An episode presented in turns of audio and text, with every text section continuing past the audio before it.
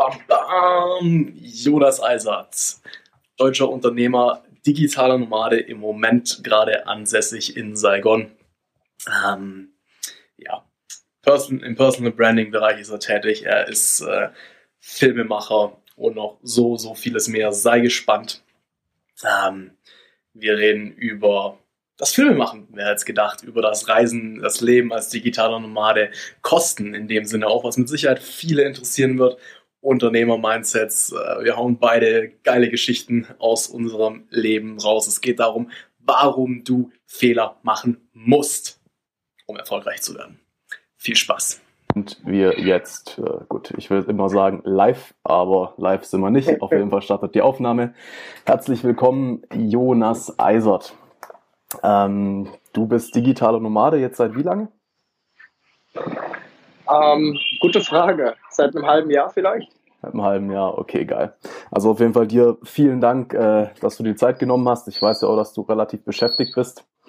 Ähm, ja, ja, gerne, gerne. Witzige Story auch, wie wir uns jetzt äh, kennengelernt haben. Ne?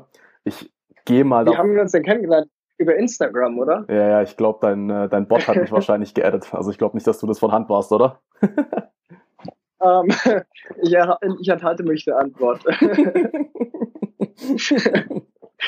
Nein, ich mache das natürlich alles persönlich. Alle meine 4500 äh, Freunde, denen ich folge, die kenne ich natürlich alle persönlich und die ganze Family und ich schicke jedem persönlich eine Weihnachtskarte jedes Jahr. genau, ja, genau. Nee, fand ich ganz witzig, weil ich mit dem Bot, äh, mit so einem Bot auch mal eine Zeit lang rumprobiert habe, so drei, vier Monate letztes Jahr. Ähm, das ist schon ganz geil, ja. Da, um da so mal die ersten Zahlen einfach hoch zu boosten. Ähm, wann hast du denn mit deiner Personal Brand angefangen? Also richtig vor drei Monaten. Also dass okay. ich da wirklich das mit Contentplan mache und mir da wirklich Gedanken mache und regelmäßig poste.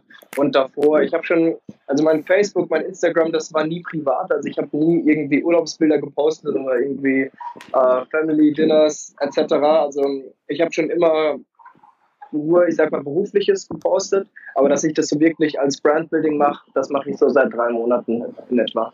Okay. Wenn du sagst äh, Contentplan, geht es dir da einfach nur darum, dass du halt irgendwie vorarbeitest und dann weißt, okay, da poste ich das, da poste ich das, um es dir leichter zu machen? Oder ähm, tust du da wirklich auch Themen aufeinander aufbauen und sowas? Also Themen aufeinander aufbauen nicht direkt, aber ähm, wie du weißt, schreibe ich ja immer relativ lange Posts, also sogar bei mhm. Instagram, äh, wo die wahrscheinlich sowieso keine liest, weil in Instagram geht es ja dann doch eher um die Bilder. Aber ähm, ja, genau, dann, dass auch irgendwie der Inhalt und die Bilder ungefähr zusammenpassen. Und ich meine, diese Post, ähm, ich schreibe die auf Englisch, bin kein Muttersprachler, das heißt, ähm, da lasse ich mir immer ein bisschen mehr Zeit und habe dann auch ein Programm, um meine Rechtschreibfehler zu korrigieren, etc. Und ähm, das schreibe ich natürlich nicht, wenn ich irgendwie äh, im, im, Taxi sitze, ähm, so nebenher, sondern dann nehme ich mir schon Zeit und mache das. Und dann habe ich eine Ideenliste mit drei, vier Themen immer. Wenn mir was Neues einfällt oder wenn ich ein interessantes Gespräch habe, schreibe ich mir eine Idee auf. Und dann nehme ich mir die Zeit und wenn ich gerade so im, im Flow bin, schreibe ich einfach ein, zwei, drei Blogartikel vor überlege mir, welches Bild dazu passt, da habe ich auch einen Stock.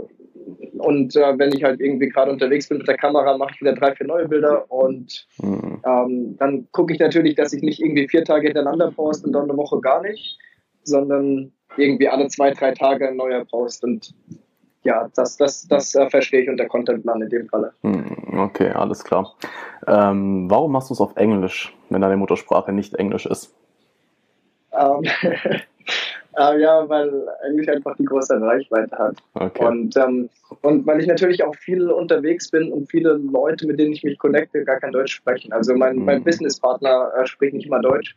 Ähm, da ist Englisch uns, unsere, gemeinsame, unsere gemeinsame Sprache oder unser gemeinsamer Nenner. Und die meisten, die meisten Leute, die ich treffe und kennenlerne und für die der Content interessant sind, sprechen einfach kein Deutsch. Okay, verstehe.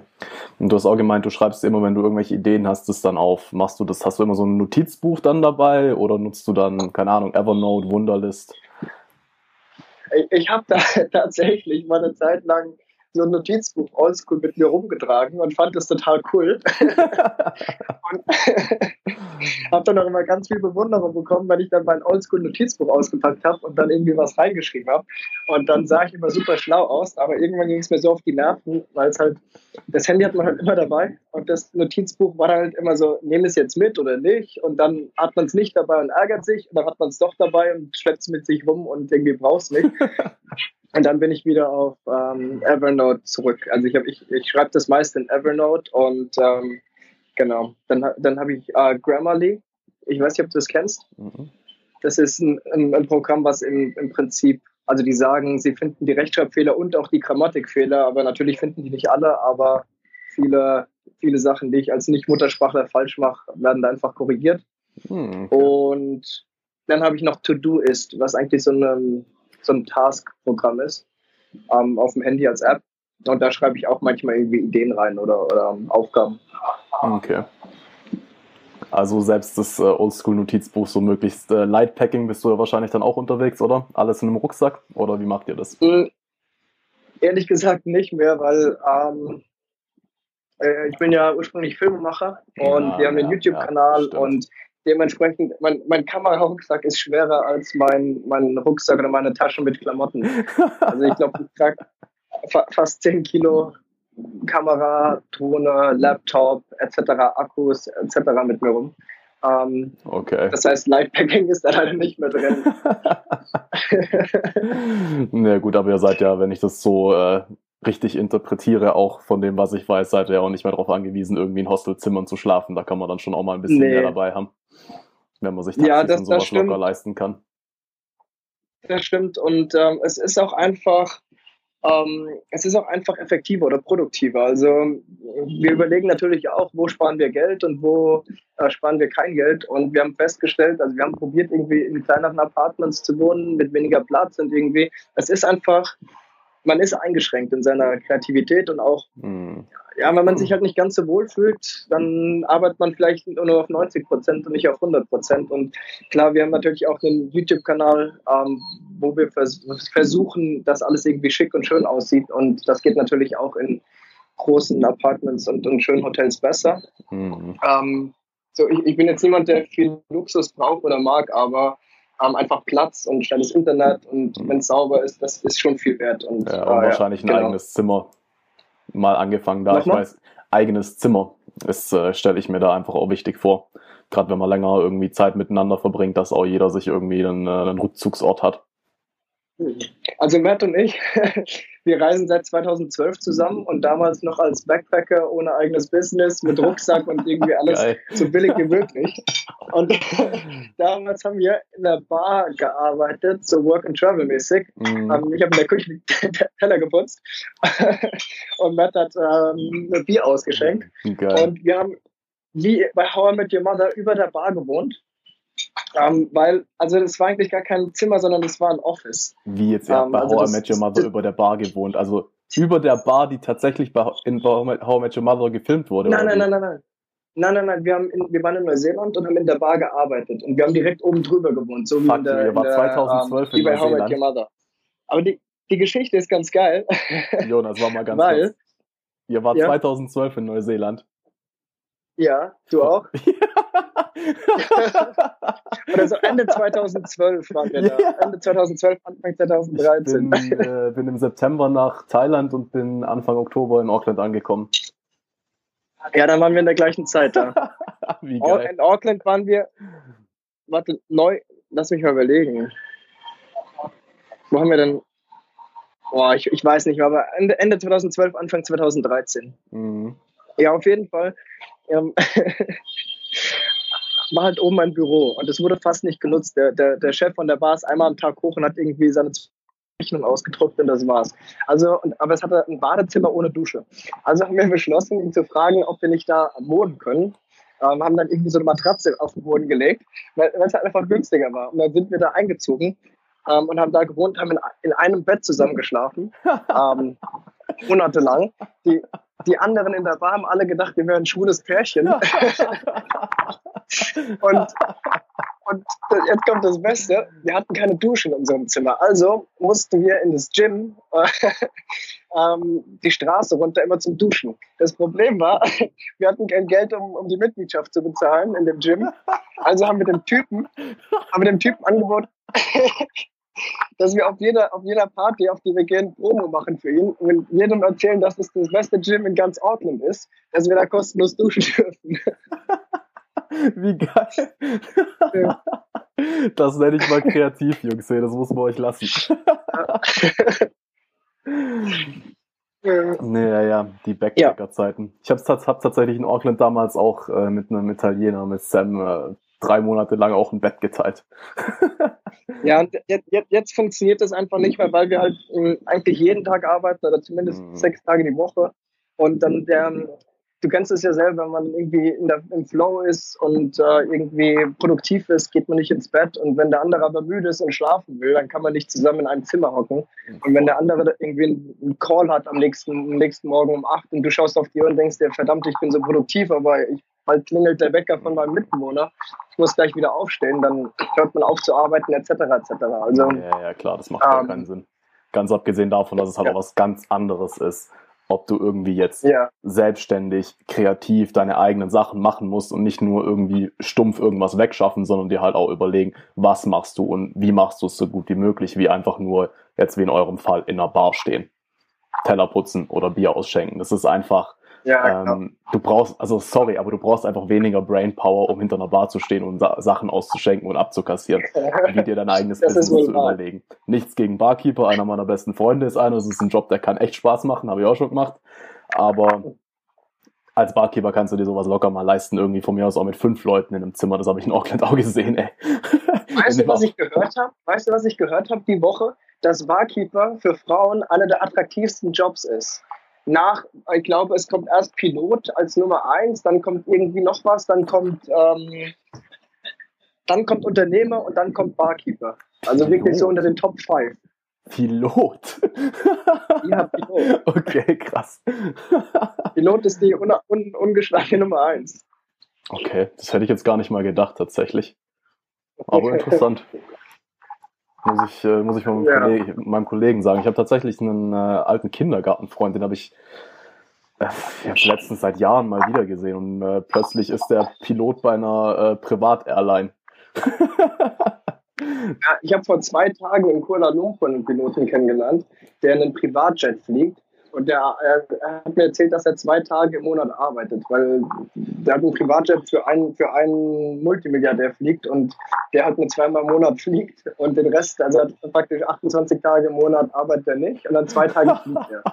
Okay, wenn du natürlich von so einem dann direkt angestellt bist, das ist halt dann ja. äh, richtig nice. ja. Geiler Shit, Mann, geiler Shit. Okay.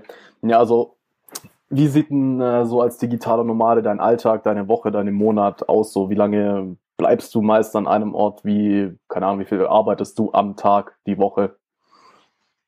Hm. Wie verbringst du so um, deine ähm, Zeit?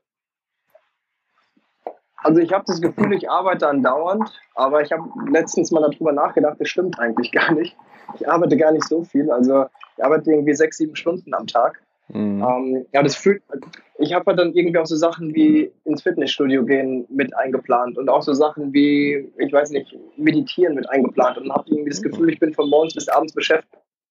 Die Arbeitszeit ist nicht so lang und ähm, gerade weil wir halt auch den YouTube-Kanal machen, ähm, manchmal ist es auch schwierig zu definieren, ist es jetzt gerade Arbeit oder nicht. Ja, also mhm. ähm, gestern zum Beispiel äh, haben wir mit einem anderen YouTuber hier aus Saigon gedreht und sind dann irgendwie Drohne geflogen und danach essen gegangen und irgendwie aufs Hochhausdach geklettert und äh, haben dann irgendwie einen Sonnenuntergang gefilmt etc. Das ist so, ist es jetzt Arbeit oder nicht? Also es mhm. ist wirklich schwierig zu sagen. Wie lange wir an einem Ort bleiben, ähm, also wenn man hört digitale Nomade, denkt man ja irgendwie, oder ich habe das zumindest früher gedacht, so immer auf Reisen, jeden mhm. Tag woanders, immer mit dem Rucksack unterwegs. Aber so ist es nicht. Also zumindest für uns nicht, aber für die digitalen Nomaden, die ich persönlich kenne, auch nicht. Weil jedes Mal, wenn du umziehst, kostet das Zeit, kostet Geld und es kostet nicht nur die Zeit, die du brauchst, um von dein Zeug zu packen, von A nach B zu kommen, sondern dann musst du natürlich wieder schauen, wo sind die Restaurants, wo ist das Fitnessstudio, wo sind die coolsten Bars, wo man vielleicht abends hingeht. Ähm, dann hat man vielleicht äh, schlechtes Internet, muss das lösen, etc. etc. Also immer wenn man immer wenn man umzieht, hat man wieder Aufwand und dementsprechend bleiben wir eigentlich immer mindestens ein bis zwei Monate an einem Ort. Und was wir machen, ist im Prinzip ähm, eine Basis auf.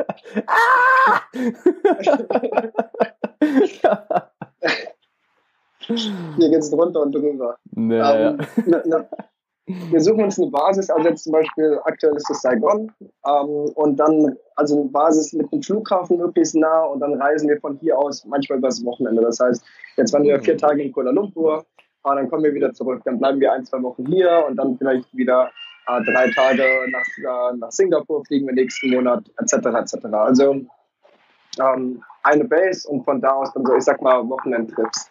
Hm, okay. Das klingt auf jeden Fall sinnvoll, ja. Also, ich weiß, ich habe mich auch viel damit beschäftigt. Ich kann mir schwer vorstellen, dass es viele digitale Nomaden gibt, die tatsächlich ständig unterwegs sind, einfach wegen dem, was du auch gerade gesagt hast. Mal, wie willst du irgendwelche Arbeitsroutinen reinpacken, wenn du irgendwie jede Woche woanders bist? Ja. Ja. Also das ist was, ich, ich weiß nicht, kennst du RSD zufällig? Ah ja, ja, ja. Ja, das bewundere ich bei denen extremst. Also gerade auch bei einem Max zum Beispiel, wie der das äh, da lange ja gemacht hat, die Welt bereisen, jede Woche neue Stadt und aber trotzdem halt irgendwie Fitness hinkriegen, Business hinkriegen, äh, Essen hinkriegen und so weiter.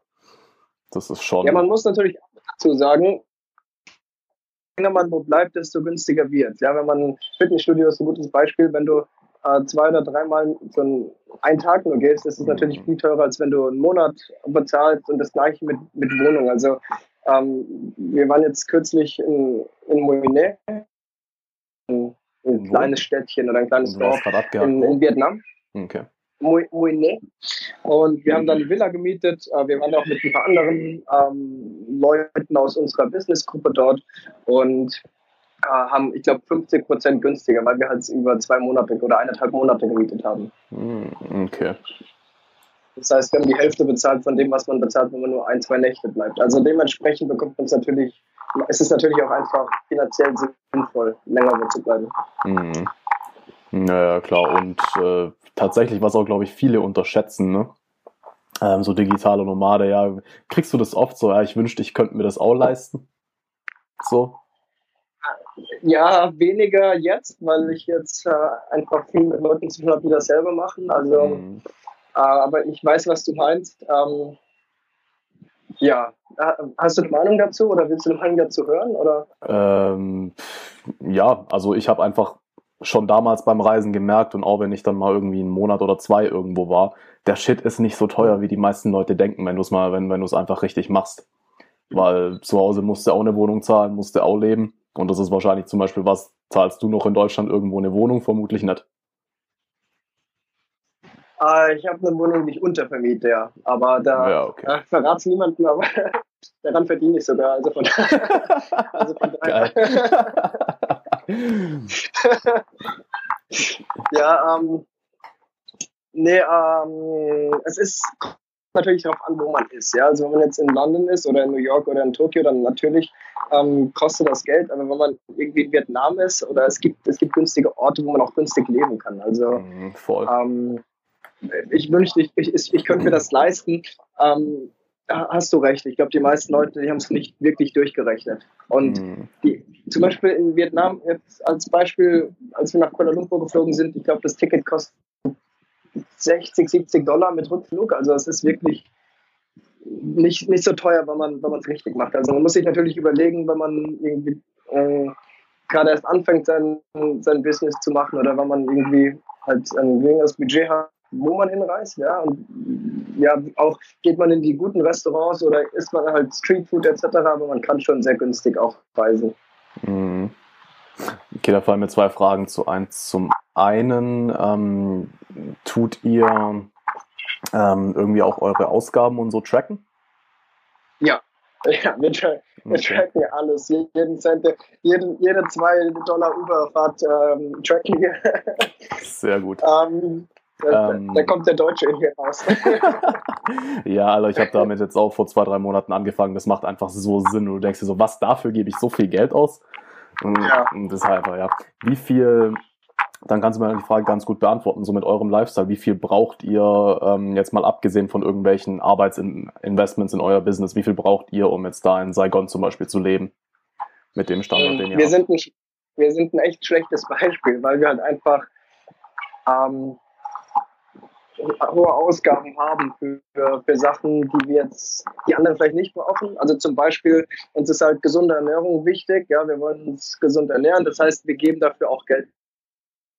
Jetzt zum Beispiel, in, als wir in Moine waren, haben wir einen Food Delivery äh, mit einem Restaurant ausgehandelt. Das funktioniert so, wir sagen, wir wollen jeden Tag Frühstück und Mittagessen geliefert bekommen ähm, für einen Monat. Ja. Äh, das sind dann irgendwie, wenn man zu zweit ist, ähm, vier, vier, Mahlzeiten am Tag, 120 Mahlzeiten im Monat und dann bekommst du natürlich auch das dementsprechend günstiger. Mhm. Aber wir haben es eben mit einem Restaurant gemacht. Also wir hatten es erst mit so einem kleineren Restaurant, mit so einem normalen Restaurant gemacht. Da haben wir dann, glaube ich, 400, 500 Dollar zu zweit im Monat bezahlt. Also mhm. wirklich super günstig.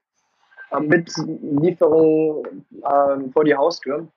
Und dann haben wir uns aber da, dafür entschieden, äh, zu einem richtig guten, äh, hochwertigen Restaurant zu gehen, die ohne Zucker alles machen, die ohne Fett kochen, etc. etc. Ja, sowas muss man erstmal finden.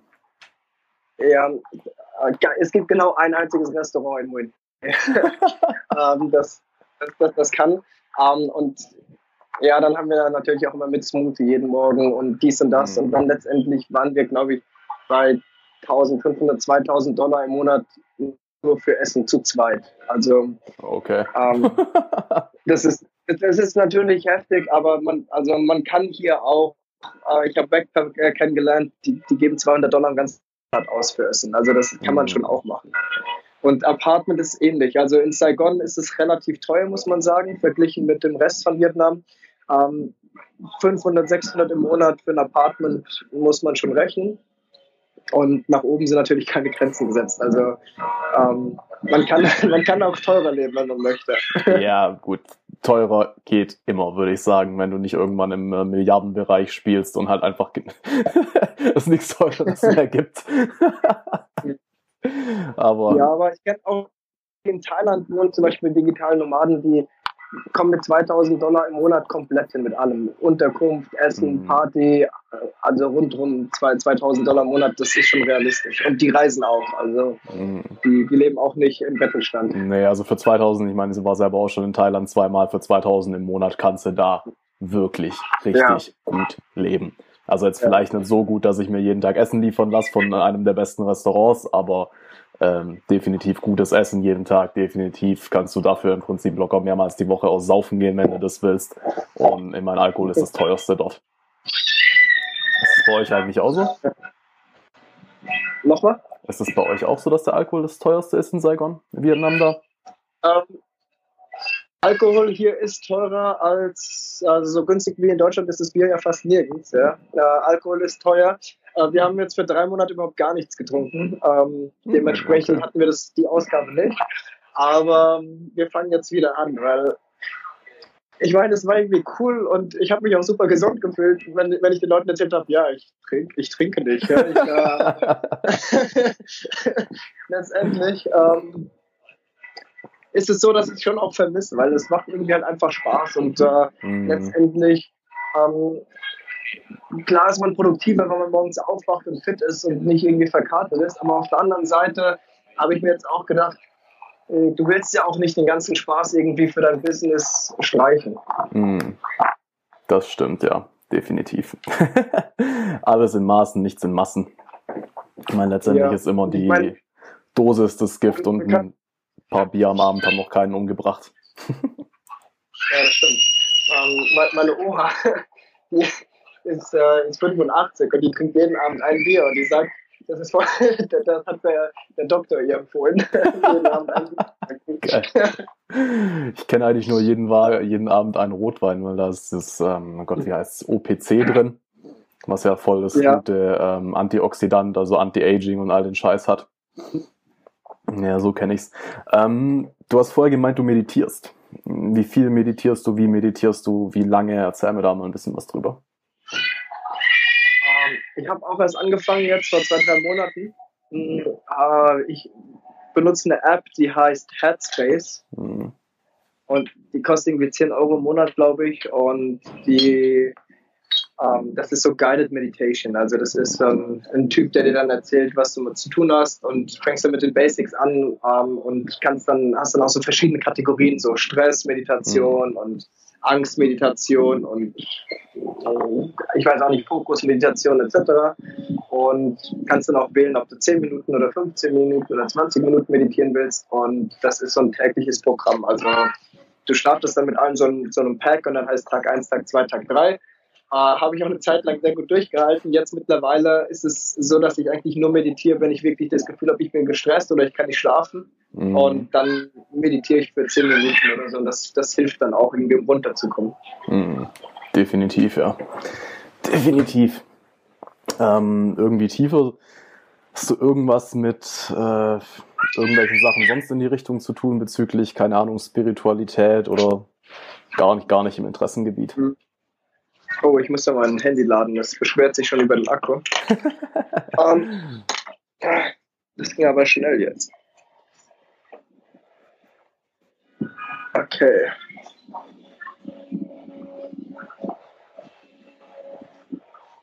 Okay. Um, ähm, du hörst mich noch gut, oder? Okay. Äh, Spiritualität. Äh, also ich bin jetzt nicht gläubig, ich bin nicht religiös. Mhm. Ähm, ich glaube nicht an Gott oder irgendeine Religion, aber ich glaube an Energie.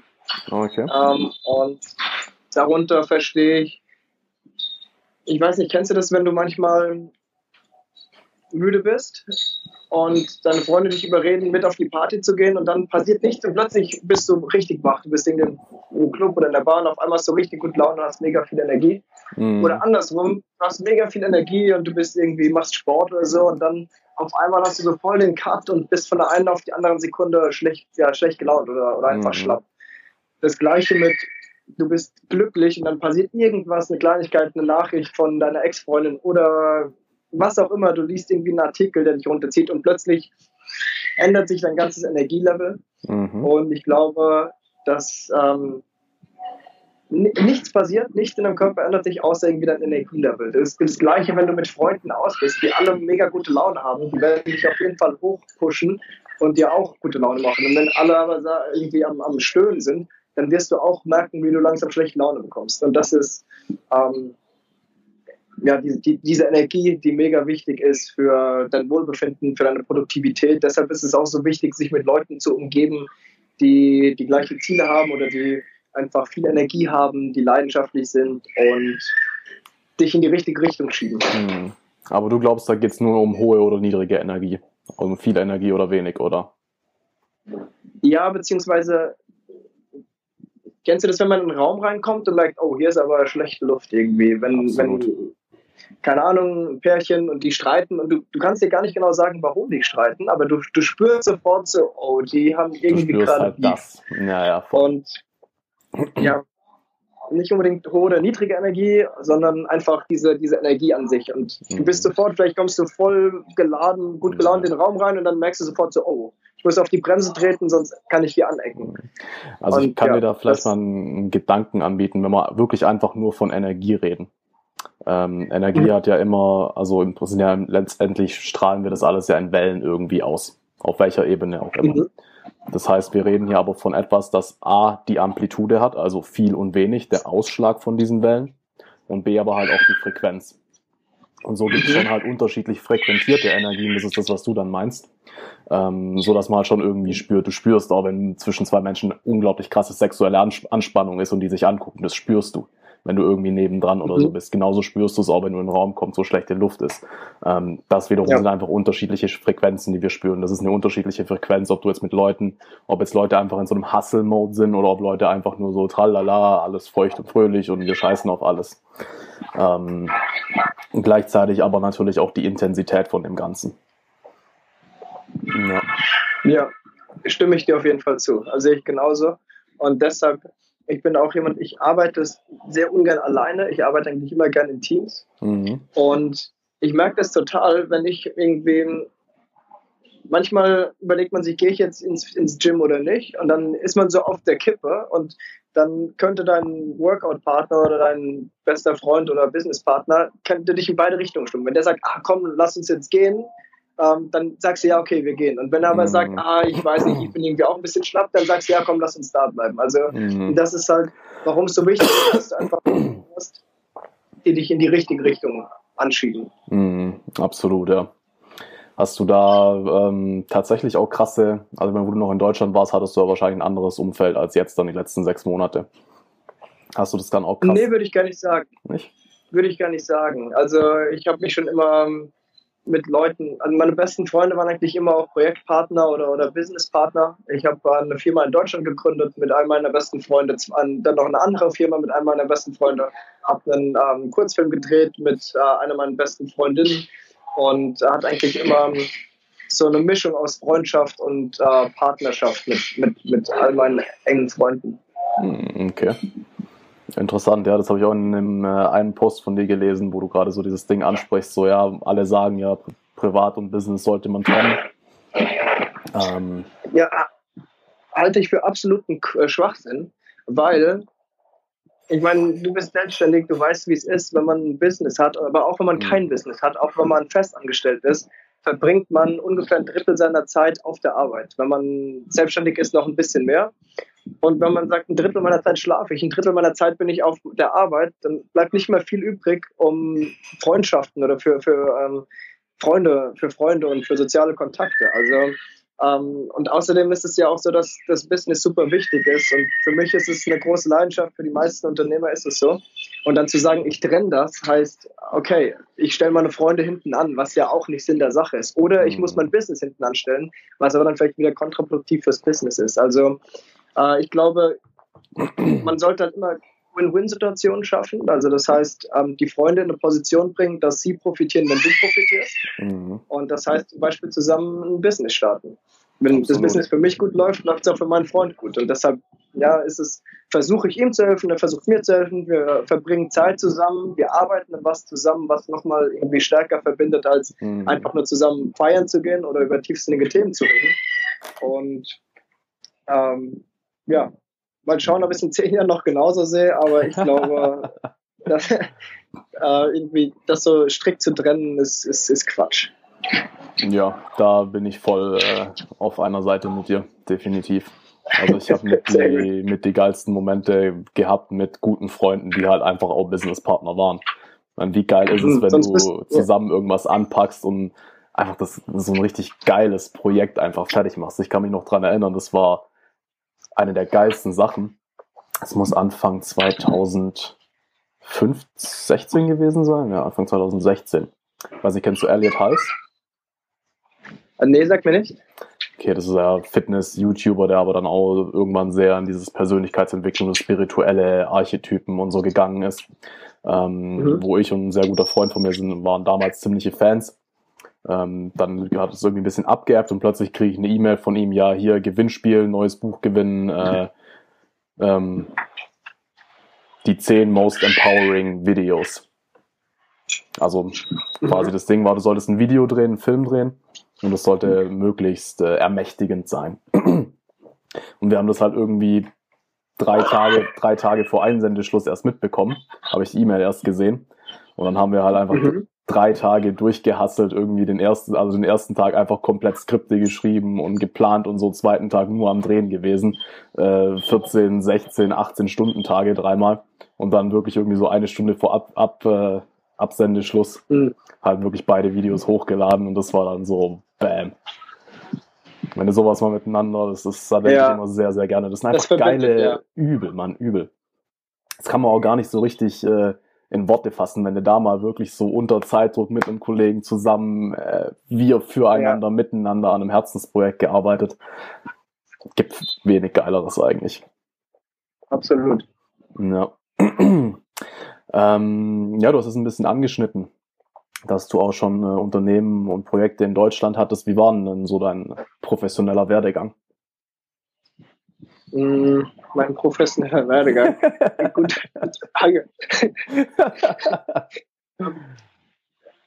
ja, ich weiß gar, gar nicht, ob ich so professionell bin. Ähm, so, ähm, ich habe ich hab Abi gemacht ähm, und habe dann, ich, ich wollte, wollte immer Filmemacher werden oder will das eigentlich immer noch. Ähm, bin ich auch irgendwo. Und äh, habe dann angefangen, ein Praktikum zu machen bei Fernsehsendern und habe da irgendwie dann gelernt und habe dann eine Ausbildung gemacht zum Mediengestalter und habe aber immer nebenher eigene Projekte gemacht, eigene Filmprojekte. Wie gesagt, zwei Firmen gegründet, eine, die auch äh, Videoproduktion, also eine Videoproduktionsfirma und ja, immer einfach probiert, probiert, äh, Chancen, Chancen genutzt, die sich irgendwie aufgetan haben und dann eben mit meinem besten Freund zusammen dieses Business gestartet, was wir jetzt machen und was uns immer ermöglicht, durch die Welt zu reisen und jeden Tag zusammenzuarbeiten. Und genau, hier, hier bin ich jetzt. Okay.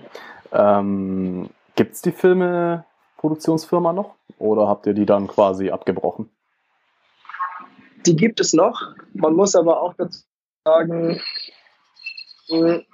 wir haben es nie so richtig geschafft, das zu automatisieren. Also die, die, wir waren zu zweit und die, alles war abhängig von uns. Das heißt, mhm. dadurch, dass ich jetzt nicht mehr da bin, gibt es im Prinzip keine Produktion mehr. Also okay.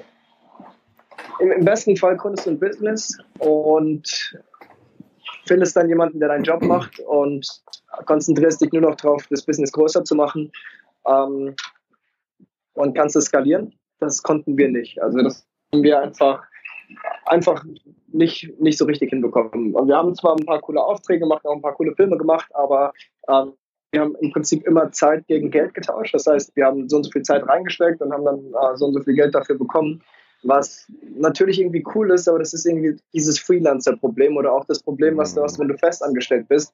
In dem Moment, wo du aufhörst zu arbeiten, kommt kein Geld mehr rein. Und das heißt, du bist im Prinzip ähm, ja total abhängig. Hm. Ist das jetzt anders, wenn du jetzt aufhören würdest zu arbeiten? Ähm, wahrscheinlich nicht. wahrscheinlich nicht. Um, ähm, aber ich sag mal so, ich mache jetzt viele Sachen, die mir Spaß machen mhm. und ich kann das meiste outsourcen, was ich nicht machen will. Mhm. Um, ähm, natürlich gibt es immer so einen gewissen kreativen Teil und so einen Teil, den man schlecht outsourcen kann oder der, wenn du es outsourcest, der auf jeden Fall anders wird. Mhm. Aber viele, ich glaube auch nicht an so Sachen wie die Vier-Stunden-Woche. Also ich weiß nicht, kennst du vielleicht das Buch von Timothy, Timothy Ferris? Absolut. Ähm, ich glaube nicht, dass man wirklich nur vier Stunden die Woche arbeiten kann. Das ist so ein, so ein Wunschdenken, dass man alles 100% outsourced, weil mhm. jedes Business braucht einfach noch den Kopf, der, der denkt. Und der das Ganze leitet und der mit Herzblut dabei ist. Mhm. Ähm, aber man kann natürlich das Business größer machen und Teil, Teile outsourcen und sich dann auf die Sachen konzentrieren, die wirklich Wachstum bringen und die wirklich produktiv sind. Und mhm. ja, zum, zum Beispiel, das fängt an bei so Sachen wie, wie Food Delivery, ja, dass man nicht mal selber kocht, dass man nicht mal in den Supermarkt geht, dass man auch nicht äh, ins Restaurant fährt. Ähm, das sind alles Sachen, die natürlich viel Zeit sparen und die man dann wiederum nutzen kann, mhm.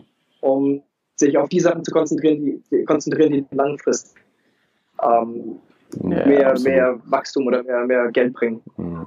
Ja, also ein Stück weit wollte ich auch auf genau das raus, was du gerade gesagt hast, weil ähm, ich glaube zwar tatsächlich, dass Vier-Stunden-Woche funktioniert. Ich glaube auch, dass es tatsächlich passives Einkommen gibt.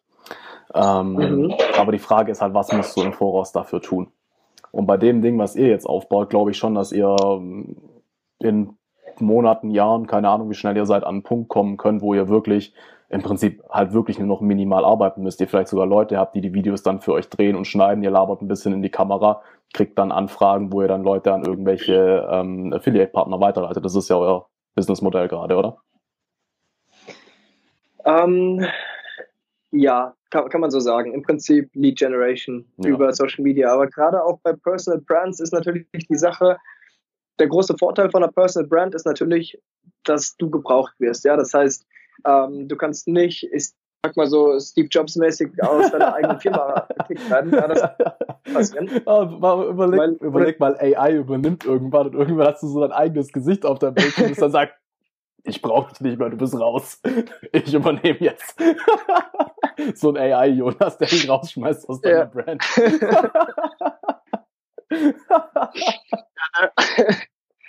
ja, das ist natürlich Vorteil von der, von der Personal Brand, aber der Nachteil ist, ohne dich geht's halt nicht. Ja, das ist, ähm, klar, kannst du Partner finden, die dann die, den Traffic für dich generieren oder Lead Generation für, für, dich übernehmen, aber letztendlich kann das Video oder das Foto nicht ohne dich gemacht werden. Ja? Und natürlich kann, kannst du jemanden, einen Copywriter hiren, äh, anheuern, der irgendwie den Text für dich schreibt und so weiter und so weiter. Bis zu einem gewissen Grad ist es outsourcebar, aber so eine Personal Brand ja, braucht immer dein Gesicht und deinen dein Input natürlich. Ja, aber ich meine, auf der anderen Seite, du zeigst den Leuten ein bisschen dein Leben und was du zeigst und wie viel du zeigst, ist ja schon irgendwie dann auch deine Sache. Ich finde auch ziemlich geil, was ein Gary Vee zum Beispiel ja predigt, dieses Document, don't create. Also eine Personal yeah. Brand zu machen, ist nicht, also benötigt gar nicht mal so viel, wie du, wie du jetzt sagst, Content yeah. Creation und so. Wenn jemand sagt, ich habe dafür keine Zeit, dann hol halt 15 Mal am Tag dein scheiß Handy raus und mach eine Instagram Story und erzähl den Leuten, was, was du gerade denkst. Das ist auch schon eine Personal Brand. Auf jeden Fall. Und wir haben auch festgestellt, dass hm, also der YouTube-Kanal heißt Matt Laker mhm. und das ist im Prinzip mein Businesspartner Matt, ähm, der vor der Kamera ist, ähm, oder, hauptsächlich vor der Kamera ist. Und wir haben ähm, wir, wir haben am Anfang sehr versucht, äh, wir waren sehr künstlich, weil wir versucht haben, ja, was zeigen wir, was zeigen wir nicht und über was reden wir und was wollen wir darstellen. Und irgendwann haben wir dann verstanden, das ist nicht der Sinn dahinter, sondern der Sinn dahinter ist einfach zu zeigen, wie ist es wirklich. Mhm. Und Matt hatte zum Beispiel ähm, eine Depression, was nicht so witzig war, aber was wir dann halt einfach auch gezeigt haben und einfach drüber gesprochen mhm. haben und hatten dann natürlich auch mega viel Feedback von Leuten, die gesagt haben, ja, mir geht's genauso, ich habe dasselbe Problem, mhm. Leute, die was ähnliches machen und die ähnlich viel Stress haben und die da dann auch ja natürlich nochmal auf einer ganz anderen Ebene connecten äh, zu Matt, als wenn man einfach nur sagt, so, yo, wir sind cool, wir reisen hier, wir haben viel Spaß. Mhm. Sondern wenn man auch mal sagt, hey, heute war ein Scheißtag ähm, und wenn man ja einfach zeigt, was wirklich passiert. Mhm, absolut, das Video habe ich gesehen und äh, fand ich richtig geil. Also Respekt, da gehört auch was dazu, da, da, gehört auch echt was dazu, sich dann so, also gerade auch bei ihm, sich so vor der Kamera zu zeigen, da so ehrlich zu sein, ähm, finde ich richtig geil, weil genau davon brauchen wir in der Welt einfach mehr, mehr Menschen, die einfach mal die Front fallen lassen und ehrlich sind. Sowohl was ihre Schwächen ja. angeht, aber als auch in einer anderen Richtung natürlich, ähm, die wissen, was sie können und auch das nicht damit nicht hinterm Berg halten. Ja. Mhm. Auf jeden Fall. Und ich muss auch sagen, was ich auch gemerkt habe, ich glaube, ich habe sogar einen Post darüber gemacht, weil ich poste halt einfach über Sachen, die mir durch den Kopf gehen. Also wenn ich mhm. heute ein interessantes Gespräch mit dir habe, ist dann die Chance gut, dass ich morgen einen Post darüber mache. Ähm, und was, was mich eine Zeit lang beschäftigt hat, ist also eben wehe, dieses, morgen kommt dann kein Post, gell? dann war es ein, ein langweiliges Gespräch. Verdammt. ähm, verdammt, jetzt bin ich unter Druck. ähm, man, wenn, man, wenn man postet online, egal ob das privat ist oder ob das irgendwie mit einem Plan ist, ähm, erschafft man ja irgendwie so ein Image von sich. Und mhm. meistens ist dieses Image besser als das, was man wirklich ist. Weil natürlich keiner postet gern hässliche Bilder von sich und jeder versucht dann fünf oder sechs Bilder zu machen, bis es schön ist und dann auch vielleicht einen Glitzereffekt drauf und einen Filter und dann sieht es gut aus. Und das postet man so jeden Tag. Und dann sieht man sich selbst und versucht irgendwie mit diesem Image mitzuhalten. Was aber schwierig ist, weil natürlich ist es so eine bessere Version von einem, die online ist. Mhm. Und das setzt einen total unter Druck. Also dieses, ähm, das Image von mir ist natürlich viel Reisen und, und irgendwie immer unterwegs sein und natürlich auch immer gute Laune etc. Und wenn man dann schlechte Laune hat, dann, dann man erlaubt sich gar nicht mehr schlechte Laune zu haben. Mhm. Und das habe ich irgendwann festgestellt und habe dann beschlossen, das macht überhaupt keinen Sinn. Und ich, ich poste jetzt auch, wenn ich müde bin oder wenn ich irgendwie einen schlechten Tag habe und schreibe einfach darüber, wie, wie, ich mich fühle. Und da, das ist viel leichter, dann mit diesem ehrlichen Bild auch mitzuhalten. Und mhm. ähm, das kann ich auch jedem nur empfehlen. Also ich meine, klar, die super schönen Bilder, die will jeder haben, aber das setzt einen natürlich auch unter Druck dann. Ja, und hey, es gehört halt auch beides dazu. Es gehören die superschönen Zeiten zum Leben, aber es gehören halt auch die Scheißzeiten dazu. Weil letztendlich ja, sind die superschönen ja. Zeiten halt auch nur so superschön. Also wir können ja immer nur in Relation wahrnehmen, weißt du? Und wenn immer nur alles perfekt läuft und von Anfang an äh, viel Geld und äh, als Mann immer die tollsten Frauen und sich die geilsten Business-Deals, so ja, wie zur Hölle willst du das denn irgendwie, ähm, wie willst du dankbar dafür sein? Wenn du irgendwie nicht auch die andere Auf jeden Seite Fall. kennst. Auf jeden Fall. Und was man auch nicht vergessen darf, je mehr, ich sag mal, Verletzlichkeit man zeigt, desto besser können sich andere auch mit dir ähm, mhm. verbunden fühlen. Also ja. klar zu sagen, äh, schaut mal, wir haben hier irgendwie, wir sind surfen am Strand, ist natürlich cool und Leute, Leuten gefällt das, aber zu sagen, hey, ich habe eine Depression, ich war so gestresst, mir geht's richtig schlecht, dann das ist natürlich nochmal auf einer ganz anderen Ebene mhm. ähm, relatable. Ja, ja, voll. So, so machst du halt aus Followern dann letztendlich Fans, die deine Person einfach mit allen Ecken und Kanten, ja. mit allem Möglichen. Ja. Ich finde tatsächlich, ähm, ich meine, ich bin ja auch äh, Coach und tatsächlich Instagram Stories finde ich, ein, äh, muss ich auch wieder mehr nutzen anfangen. Äh, finde ich ein sehr, sehr geiles Tool, das auch zu üben, sich auch in, in allen Gefühlslagen und so mal der Welt zu zeigen. Ich meine, gerade wenn es dir richtig beschissen geht, du hast gar keinen Bock, hier irgendwie dann so eine Story zu machen, aber auch da dann einfach zur Community, zu deinen Freunden, je nachdem, wer halt dann, wen, wem du folgst. Ich meine, du kannst es ja, wenn es dir, wenn du nicht willst, dass die Welt das mitkriegt, auch einstellen, wer das überhaupt sieht. Aber einfach in allen Gefühlslagen ehrlich zu zeigen, du kannst im Prinzip für deine persönliche Entwicklung nichts Besseres tun. Weil wenn du nichts mehr zu verstecken hast, kannst du einfach immer du selbst sein. Hm. Und wenn du ein Business hast, ist das eine Möglichkeit, kostenlos jeden Tag deine Zielgruppe mit äh, zu bombardieren. Jeden Tag. Also das ist mhm. natürlich, ähm, klar, nach einer Woche, nach zwei Wochen wirst du da kein Ergebnis haben, aber wenn du, wenn jemand jeden Tag Dominik sieht, jeden Tag, was macht Dominik heute, wie geht's Dominik heute, was sagt er heute, mhm. nach einem Monat hat, hat, diese Person das Gefühl, dass sie einen persönlichen, sehr guten Kontakt zu dir hat. Und ähm, es ist kostenloses Marketing, konstant, ja, wo man mhm. nicht dafür zahlen muss, wenn man das gut macht. Und äh, das ist natürlich auch ein mächtiges Tool, was, ja, es ist eigentlich eine Schande, wenn man es nicht nutzt als, als Business Owner oder als, mhm. wenn man ein Produkt hat, was auch immer in irgendeiner Form, ja. Es, Absolut, ja. ja. Äh, was mich noch interessieren wird, du hast vorhin gemeint, du warst Filmemacher, du bist es irgendwie und du willst es eigentlich auch mhm. werden. Äh, hast du so eine große, große Vision in der Richtung, oder? Ähm, ja, ähm, ich habe mir irgendwann mal in den Kopf gesetzt, dass ich den besten deutschen Film aller Zeiten drehen werde. Oh, oh, oh, ähm, oh. was, was natürlich auch so ein bisschen catchy ist, ja, weil ich meine, wie will man das messen? Was ist jetzt der beste Film? Ja, das kann man natürlich nicht messen, aber das war so mein, mein, mein Ziel. Ähm, hab dann auch, wie gesagt, diverse Kurzfilme gedreht und das Handwerk gelernt als Mediengestalter. Ähm, jetzt, schick mir, schick mir doch Sache nachher mal bitte ein paar Links, dass ich die in den Show Notes und auf YouTube verlinken kann zu den Kurzfilmen. Ja, die, die meisten Sachen sind online nicht einsehbar, weil die jetzt erst auf Festivaltour sind und, ah. ähm, und da noch nicht veröffentlicht werden dürfen. Aber ich schicke dir auf jeden Fall was rum, was du, was du anschauen kannst. Ähm, die Sache klar. ist, ich habe dann irgendwann festgestellt, dass man als Filmemacher, dass es echt schwierig ist, Geld zu verdienen. Also du bist halt entweder der, ähm, ich sag mal, der Techniker, ja, der ähm, dann aber auch ein Freelancer ist und sich von Projekt zu Projekt hangelt, da kann man schon okay verdienen, so dass man irgendwie ganz gut leben kann. Aber ähm, das, das, du bist im Prinzip, äh, tauschst du wieder Geld gegen Zeit, klar. Und wenn du der Kameramann oder der Regisseur bist oder auch der Schauspieler, da musst du natürlich auch den entsprechenden Namen haben, um damit wirklich Geld zu verdienen. Und alles unter den, den 10 Okay, du brichst gerade ab. Jonas? Okay. Alles unter den Top, ja, was? Check. Okay. Check, check. Check, check. Wieder? Äh, jetzt sehe ich dich zumindest mal wieder. Sag mal was. Check, check, 1, 2, 3. Perfekt. Okay. Wir sind wieder zurück. Okay. ähm,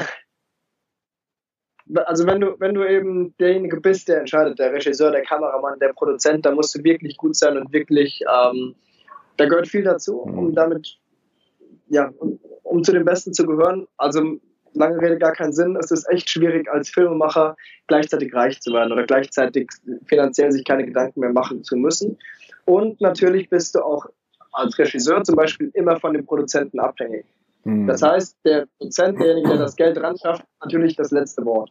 Und du kannst nicht den Film machen, den du machen willst, wenn der Produzent was anderes im Kopf hat.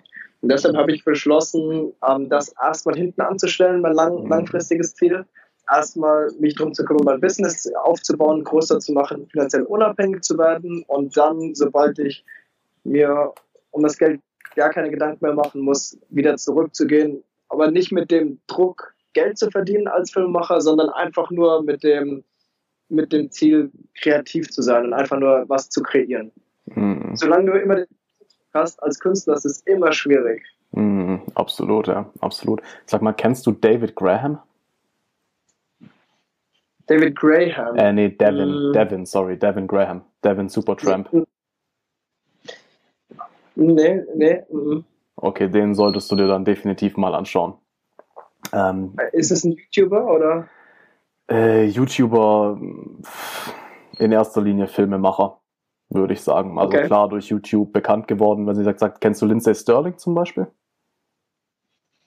Ähm, Lindsay Sterling, ist das eine Geigenspielerin? Violine, Geige. Oder Violine? Ja, ich was, ja. weiß nicht, ob es einen Unterschied gibt, aber er hat zum Beispiel die Videos mit ihr gemacht. In der, okay. in der Ice Castle und so. Also der ist Filmemacher, der macht mit Sportlern auf Events, teilweise für Musiker, Peter Hollins auch. Und das ist so heftig geile Filme. Also ähm, solltest du dir rein künstlerisch und so dann definitiv mal angucken. Und ich glaube, der verdient auch echt ganz gut und hat keinen Chef drüber. Ja. No. Das ist natürlich, wenn man, wenn man eine Nische hat oder wenn man ja so diese, diese Schwelle überschreitet, man kann damit schon gut Geld verdienen. Ja, man kann das auch, äh, man kann es schon machen. Ich meine, es gibt ja genug Leute, die Filmemacher sind, ja, und die davon leben. Ähm, und für mich ist es jetzt so, ich meine, ich, ich fühle mich nicht richtig als Filmemacher. Irgendwie sind wir YouTuber, aber natürlich hat es immer noch viel. Ich meine, wir fliegen immer noch Drohne und wir machen immer noch irgendwie coole Sachen und ich schneide immer noch das Zeug. Ähm, hat natürlich nicht mehr ganz so viel von dem großen Kino wie andere Dinge, aber weil es halt einfach YouTube ist, weil man halt einfach schnell arbeitet und quick and dirty arbeitet, aber natürlich machen wir immer noch irgendwo, erzählen wir immer noch Geschichten und ähm, mhm. machen immer noch irgendwie Bilder. Also so ein bisschen Filmmacher bin ich jetzt schon auch noch. Mhm. Hast du mal probiert, vielleicht ein bisschen, dass ihr so ein bisschen in die Motivationsvideo-Richtung geht, so kurze zwei, drei Minuten Clips, die man dann auch einfach geil zusammenschneidet? Ich meine, das hätte vielleicht ein bisschen, hm, haben, ein bisschen mehr von dem Künstlerischen dann, oder? Wir haben letzte Woche ein Video hochgeladen mit dem Titel Become a Digital Nomad, uh, Motivation, Motivational Video. Mhm. Was in die Richtung? Ähm, ja, ja, also wie gesagt, wir machen ja im Prinzip Brandbuilding. Ja, wir machen, bauen diese Marke mit Laker auf und ähm, das ist das, das ist ein Teil davon, die Motivation, ja, und auch die Infos, wie baut man sein Business auf, wie bekommt wie wird man ein äh, digitaler Nomade etc. Das sind natürlich viele, viele, viele Dinge, auch die emotionalen Geschichten dahinter. Die, das Motivation ist auf jeden Fall sehr klickbar und ist auch auf jeden Fall, ja, ist eine coole Idee. Ist eine mhm. coole Idee. Ja. Fühlt sich das für dich dann auch mehr wieder nach mehr Filme machen an, wie nur dieses Quick and Dirty, das andere, oder? Mm. Ja, schon. Das wir, jetzt, wir haben jetzt drei Monate lang täglich Videos hochgeladen, also wirklich jeden Tag ein neues Video. Und da gehen wir jetzt wieder weg davon, weil es einfach, weil wir einfach sagen, wir wollen lieber zwei oder coole Videos die Woche machen oder vielleicht auch mal nur eins, aber dafür wirklich mit einer, mit einer coolen Story, mit schönen Bildern, mit Drohne, mit allem drum und dran und uns dafür auch Zeit nehmen. Und das merke ich jetzt schon auch die letzten Tage, erstens ist dieser Druck weg, dieses wir müssen heute was hochladen und zweitens wird es einfach von der Qualität besser. Das ist klar, je mehr Zeit man hat, desto besser wird es. Naja, ganz klar, ganz klar. Habt ihr euch auch mal überlegt, irgendwie so Richtung verschiedene Shows zu gehen? Also Montag ein Video in der Sparte, Mittwoch ein Video in der Sparte und Samstag irgendwie in der Sparte, dass ihr immer so Themen habt? Wir hatten eigentlich jetzt drei unterschiedliche Kategorien. Eine Kategorie war Vlogs, das heißt, Reisen, was passiert jeden Tag. Eine Kategorie war Tipps. Wie baut man mhm. sein Business auf? Tipps und Tricks rund, rund um das Thema Business. Und die dritte Kategorie war Interviews mit anderen Entrepreneurs, mit DJs, mit äh, Business Ownern, also mit, mit einfach interessanten Leuten. Mhm. Da gehen wir jetzt wieder weg davon und wir machen jetzt eigentlich nur noch eine Mischung aus allem. Das heißt, so ein bisschen, was haben wir heute gemacht, ein bisschen Infos und ein bisschen äh, coole Leute treffen. Hm. Okay. Und mal schauen, wir, wir entwickeln uns oder wir verändern uns halt auch viel. Also es kann sein, dass wir das jetzt drei Wochen machen, dann gefällt es uns nicht mehr, dann ändern wir, wir es wieder. Also das ist halt das Coole, dass wir einfach ja immer einfach uns die Sachen anschauen und dann entscheiden, was gefällt uns persönlich, was gefällt uns nicht, natürlich auch analysieren, was funktioniert und was funktioniert nicht und mhm. dann in die Richtung uns, uns weiter, weiter verändern. Gutes Stichwort, da habe ich auch was in dem einen Post, den du mir da geschickt hattest, gelesen, so dass du es liebst, äh, Fehler zu machen und zu versagen. ja. ähm, ist ja auch letztendlich nichts anderes als einfach probieren und darauf warten, bis, bis der Fehlschlag kommt oder halt auch nicht. Und wenn das Pferd fehlschlägt, dann äh, neu justieren.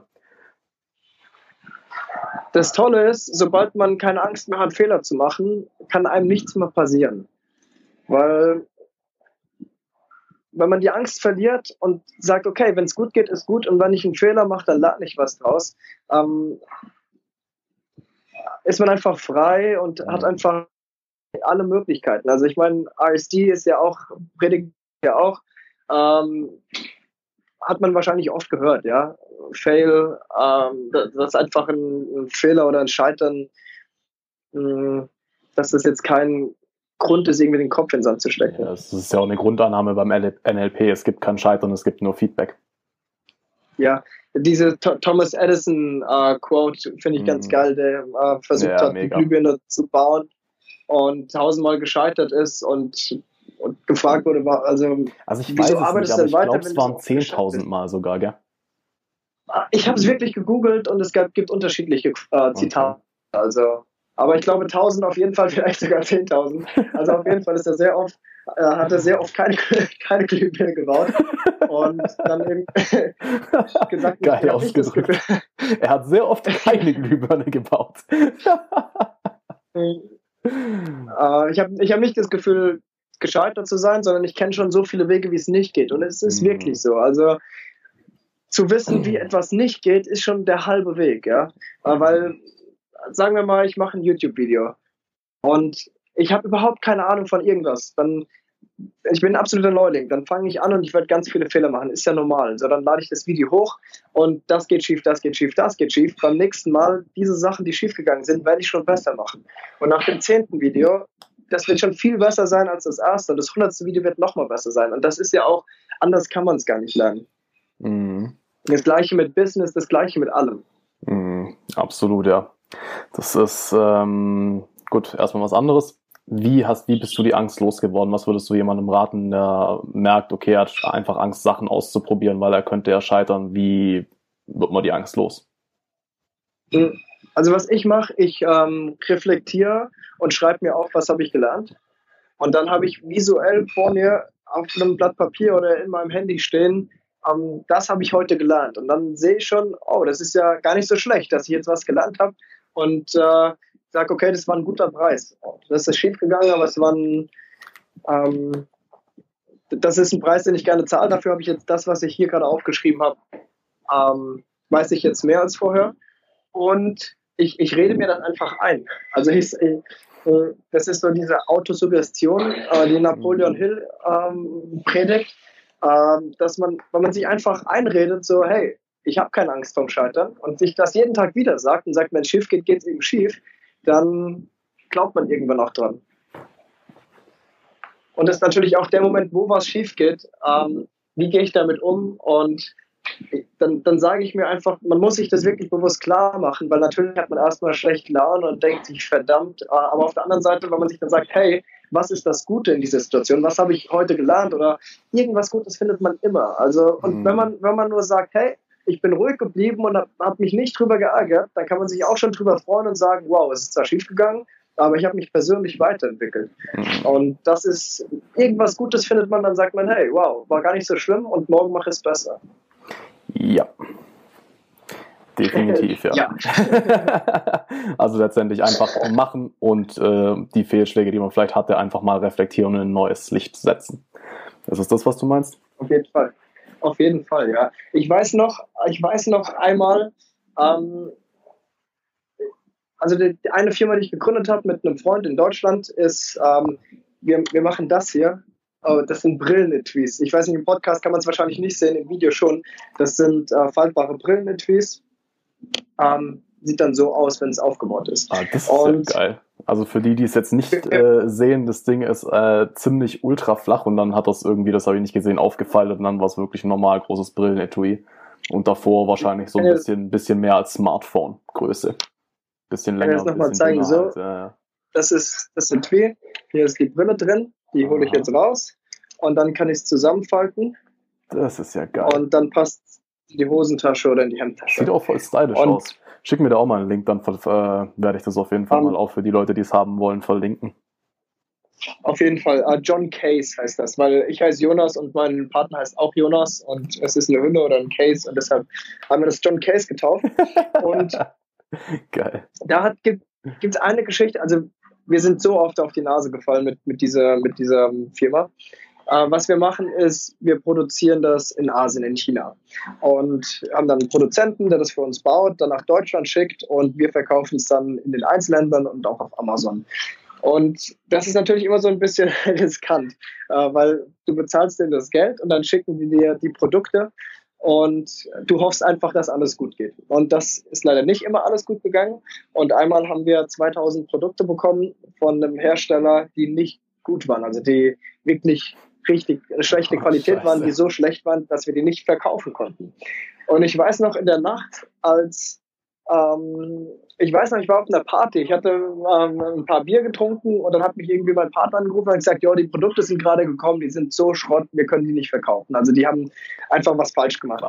Ähm, Wie viel Investment und ich weiß noch so meine, ähm, viel. also ich meine, man bezahlt die Produkte, man bezahlt den Zoll, man bezahlt die Lieferung nach Deutschland. Ähm, natürlich immer noch die Zeit mit einrechnet. Und das größere Problem ist ja nicht nur, dass man äh, das Geld zum Fenster rausgeschmissen hat, sondern dass man auch den ganzen Einzelhändlern und so weiter schon was verspricht, dass auf Amazon vielleicht man, also wir waren dann auch ausverkauft und mh, wieder neu zu bestellen, neu zu produzieren, das dauert zwei, drei Monate. Das heißt, mhm. es ist nicht nur das Geld, was du bezahlt hast, sondern auch noch die die, ich sag mal, das, das Geld, was du nicht verdienst in den nächsten Monaten, weil einfach nichts verkauft werden kann. Ja. Das darfst du eigentlich gar also, nicht ausrechnen, gell? was dir dann alles durch ja, den Lappen das, geht. Nein, nein, nein, das darf man nicht. Und natürlich weiß man auch irgendwo klar, denkt man sich so, ey, wir verklagen die und wir machen die fertig und so. Aber ja, auf der anderen, die sitzen in China. Wie willst du die sitzen in China, du, hast, du kannst nichts machen. Du nee. kannst nichts machen. Du kannst den drohen und so, aber. Die lachen dich aus. Letztendlich letztendlich weißt du in dem Moment, wo die Produkte ankommen und schlecht sind, du weißt, ja, verdammt, das, das war nicht. Und ich weiß noch, so meine erste Reaktion war natürlich, verdammt, ich war richtig schlecht gelaunt. Ich bin natürlich gleich nach Hause, habe gesagt, ich bin auf einer Party, ich, ich, ich muss jetzt heim und dann rufe ich dich zurück. Und dann haben wir telefoniert und ich weiß noch, in der Nacht waren wir am Telefon und gesagt, ganz ehrlich, scheiß drauf, wir kriegen das schon hin. Es ist halt jetzt schief gegangen, aber wir lernen draus und wir kriegen das hin und haben in der Nacht schon die nächsten, die nächsten Schritte geplant. Was machen wir morgen? Was machen wir übermorgen? Ähm, was erzählen wir den Einzelhändlern, die auf ein Produkt warten, etc. etc. Und ähm, ich bin ins Bett gegangen und dachte mir so, geil, wir kriegen das hin, kein Problem, nichts passiert. Das war auch so ein Moment, von dem du vorhin gesprochen hast, wenn man mit seinem Businesspartner zusammen ähm, durch, man, man geht halt, man geht halt durch dick und dünn zusammen und das mhm. verbindet einen. Und ich weiß noch, dass ich gedacht habe, geil, wir, das funktioniert, das läuft. Und mich überhaupt nicht habe runterziehen lassen davon. Und ähm, ich meine, letztendlich ist es eine, eine Kleinigkeit. Ja, ein Jahr später lachst du drüber und sagst, ja, okay, wurscht. Aber mhm. es, es, hätte natürlich auch sein können, dass wir sagen, ja, so ein Scheiß, lass uns nicht weitermachen, weil äh, mit den Chinesen zu arbeiten macht einfach keinen Spaß und dass man dann aufgibt. Aber das haben, haben wir nicht gemacht. Und ähm, ich habe mich so gut gefühlt danach, obwohl wir gerade irgendwie viel Geld verloren haben, dass mir einfach, ja, ähm, Kopf hoch und weiter. Ja. Und das, mhm. das hat wirklich gut funktioniert. Ähm, und das ist, ist, ist, ist viel wert. Ich meine, wenn man wenn man sich dann ärgern lässt, dann, dann hat man gleich zwei Probleme. Nicht nur, dass man das Geld verloren hat oder nicht nur, dass was schiefgegangen ist, sondern auch noch, dass man sich davon irgendwie runterziehen lässt, mhm. schlechte Laune hat, ja, sich irgendwie vielleicht noch pumpig zu seiner Freundin ist oder so, weil man schlechte Laune hat oder keine Ahnung, nicht schlafen kann und dann hat man gleich doppelt verloren. Und äh, das, das ist natürlich, ähm, ja, das, das sollte man einfach nicht an sich rankommen lassen. Und, mhm. und äh, niemandem die Macht geben über sich, sich auch noch runterziehen zu lassen. Macht das Sinn, was ich sage? voll, absolut. ganz klar. Okay. Ich, mein, ich, ich komme so ein bisschen Stammeln, aber. Nö, nö, ja, alles weißt, gut. Das ist äh, sehr, sehr geiler Content. Vielen Dank dafür. Ich meine, es ist halt, ist halt ja. auch so, was wir noch, also was wir als Generation einfach noch kennen aus unserer Kindheit, ist halt Fernsehen. So, die Stars, mhm. die Leute, die halt wirklich nur das Image raus, äh, irgendwie raustragen. Die ganzen Leute, die im Fernsehen sind, die haben Teams hinter sich, die denen ganz genau sagen, das sagst du, das sagst du nicht, so siehst du aus. Ähm, und ja. dann sieht es halt wie ein total smoother Erfolg aus, aber letztendlich, ich kenne keinen, keinen, keinen, mhm. keinen erfolgreichen Unternehmer, der nicht hunderte. Male auf die Schnauze gefallen ist. Ja. Ähm, der Marcello, mit dem ich dich connected habe, der hat in seiner mhm. ersten Firma das äh, Smoothie-Automaten stellt der, stellt der auf. Der hat das auch alles voll automatisiert. Und der ist, ähm, ich glaube, acht Monate lang jeden Tag nur Firmen gepitcht, Firmen gepitcht, Firmen gepitcht, bis er mal den ersten verkauft hatte. Acht Monate lang. Mhm. Ja. Und, ja. Die, und die, die ihm dann letztendlich ja, dann, das Ding abgekauft hat, warte ja. mal kurz, die hat dann gesagt, hey, Sie sind der nervigste Verkäufer, den ich jemals gehabt habe. Und die hat es letztendlich dann nur genommen, damit er aufhört zu nerven. also Was natürlich nicht nur, aber ja. ja. Und, und dann sind die Leute da und sehen das und sagen, wow, der hat aber Glück gehabt, ja. Ja. Man sieht nie, man sieht nie, alles, alles, was vor dem großen Erfolg kam, das sieht man nicht, ja. Und das ist, ist egal, ob das die großen Steve Jobs und Elon Musk etc. sind oder Gary Vee. Wie oft predigt Gary Vee, dass er äh, monatelang, jahrelang irgendwie für 20 Leute YouTube gemacht hat. Und das, das sieht man natürlich nicht. Und dann sagt, mm. man sieht dann den Erfolg und sagt, ja, wow, der hat aber Glück gehabt. Es gab mal einen Schauspieler, äh, der irgendwie über Nacht, über Nacht berühmt geworden ist. Ein Film halt, der sein ganzes Leben verändert hat. Und ein Reporter, den, der ihn gefragt hat, so, ja, wow, so viel Glück gehabt, über Nacht berühmt und über Nacht zum großen Star. Und äh, der Schauspieler dann gesagt hat, ja, ich habe 20 Nächte lang drauf gewartet und darauf hingearbeitet, auf diese eine Nacht das, das, das sieht man natürlich mhm. nicht. Nee, klar, und die ganzen Jahre davor, die er halt auch schon Unterricht genommen hat und Leute kennengelernt hat und so. Ja. Ähm, und Filme gemacht hat, die gefloppt sind und etc. Ja. Und Vorstellungscastings für Schauspieler ist sowieso krass. Also Schauspieler sind die Menschen, die am meisten scheitern, weil jeder Schauspieler ist in hunderten, tausenden Castings gescheitert. Also das ist einfach, mhm. das gehört halt zu dem Business dazu. Und ja. vielleicht ist es nicht mal irgendwie dein Talent, sondern einfach nur deine Nase, die in die falsche Richtung schaut oder die Haarfarbe ja, oder Augenfarbe und warum man den Job nicht bekommt. Und, oder zwei Zentimeter zu klein. Und trotzdem kriegt man halt mhm. immer wieder gesagt, sorry, du bist es nicht. Und damit muss man schon fertig werden. Ja, also das ist äh, tatsächlich einer von den Jobs, die, wo, wo einfach so dieses Verhältnis zwischen der, oh Gott, was ist das deutsche Wort, Glamorization, also dieser Glamour, der da dranhängt, ja. mit dem, was aber halt tatsächlich dafür nötig ist. Äh, ja. Das steht halt in keinem fucking Verhältnis. Also ganz ehrlich, das ist ein Job, den würde ich never machen wollen. Angefangen davon, ja, dass du keine... Respekt vor jedem Schauspieler. Mhm. Vor allem, wenn du nicht gerade Johnny Depp bist, dann hast du halt auch null künstlerische Freiheit, ne? Dann kannst du dir nicht aussuchen, in welchem Film du mitspielst. Dann nimmst du die Rolle, die dir gegeben wird. Und es sind halt echt irgendwie, ja. glaub, eine Handvoll Schauspieler, die sich das wirklich aussuchen können. Ja. Ja, oder ich, ich, ich habe ja viel mit Schauspielern gearbeitet. Ich kenne einen Schauspieler zum Beispiel, der nicht super erfolgreich ist. Ähm, sehr gut meiner Meinung nach, aber nicht super durchstartet und das große Geld macht. Aber der sagt, yo, ich habe eine Rolle im Tatort angeboten bekommen, aber das war mir zu blöd, die wollte ich nicht machen. Also der wirklich da mit so einer Leidenschaft dahinter ist, dass er sagt, wenn ich dann, wenn ich das nicht unterschreiben kann, also wenn ich dann nicht irgendwie mit mein Gesicht hinhalten mag, dann mache ich es auch nicht. Ja, und das mhm. muss man natürlich, muss man natürlich auch machen, ja, wenn man dann irgendwie das Geld angeboten bekommt und sagt, ja, will ich aber nicht, das dann auch durchzuhalten, mhm. muss man natürlich auch machen. Ja, muss, muss halt aber auch dann die entsprechende wiederum, ähm, also ich meine, klar, es gibt letztendlich, wenn man was schaffen will, bin ich der Meinung, dann gibt's immer Mittel und Wege. Was dann halt zum Beispiel wichtig ist, wenn du schauspielerisch Erfolg sein willst, dass du halt erstmal eine Zeit lang aber auch einfach deine Lebenshaltungskosten entsprechend weit unten hältst, damit du halt mhm. auch mal zwei, drei Monate einfach mal sagen kannst, nö, mache ich nicht, nö, mache ich nicht, nö, mache ich nicht, bis was kommt, was zu dir passt. Ja, Wo du dann Fall. wiederum aber halt auch richtig glänzt und was, was den Leuten dann auffällt. Ja, ja die, die Schauspieler, die, die meisten Schauspieler, die können sich immer überlegen, ob sie lieber satt sein möchten oder betrunken, weil beide, für beides haben sie nicht das Geld. okay, krass. Ja. Also ist es deiner Erfahrung nach hier in Deutschland dann echt so, dass die meisten wirklich äh, schon echt gucken müssen nach dem Geld? Ja, so äh, wie bei den Regisseuren und Kameraleuten auch, bis auf die, die paar Prozent, die die großen Produktionen machen, auf jeden Fall. Mhm. Das ist krass, mir wird gar kein deutscher Schauspieler überhaupt nur einfallen. Gerade so kein deutscher Schauspieler. Naja, es gibt natürlich die, ich sag mal, Till Schweigers und Matthias Schweighöfer ja, ja, etc. Ja, okay. Die müssen sich ja keine Sorgen ums Geld machen, aber das ist wieder das, was ich vorhin gesagt habe. Die machen natürlich auch keine künstlerisch wertvollen Filme, ja.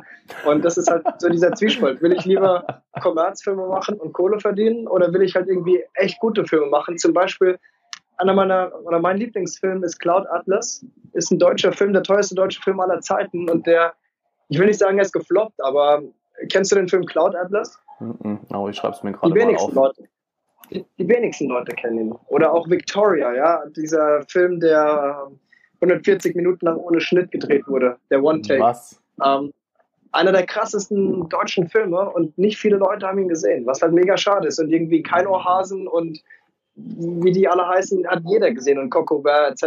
Das ist, hat jeder gesehen und kennt jeder. und ist natürlich ja, ich weiß nicht, ich will jetzt da nicht irgendwie ähm, die Filme bewerten, aber oder Fuck You Goethe, ja, ist natürlich jetzt nicht künstlerisch wertvoll und auch nicht so wahnsinnig besonders. Hm.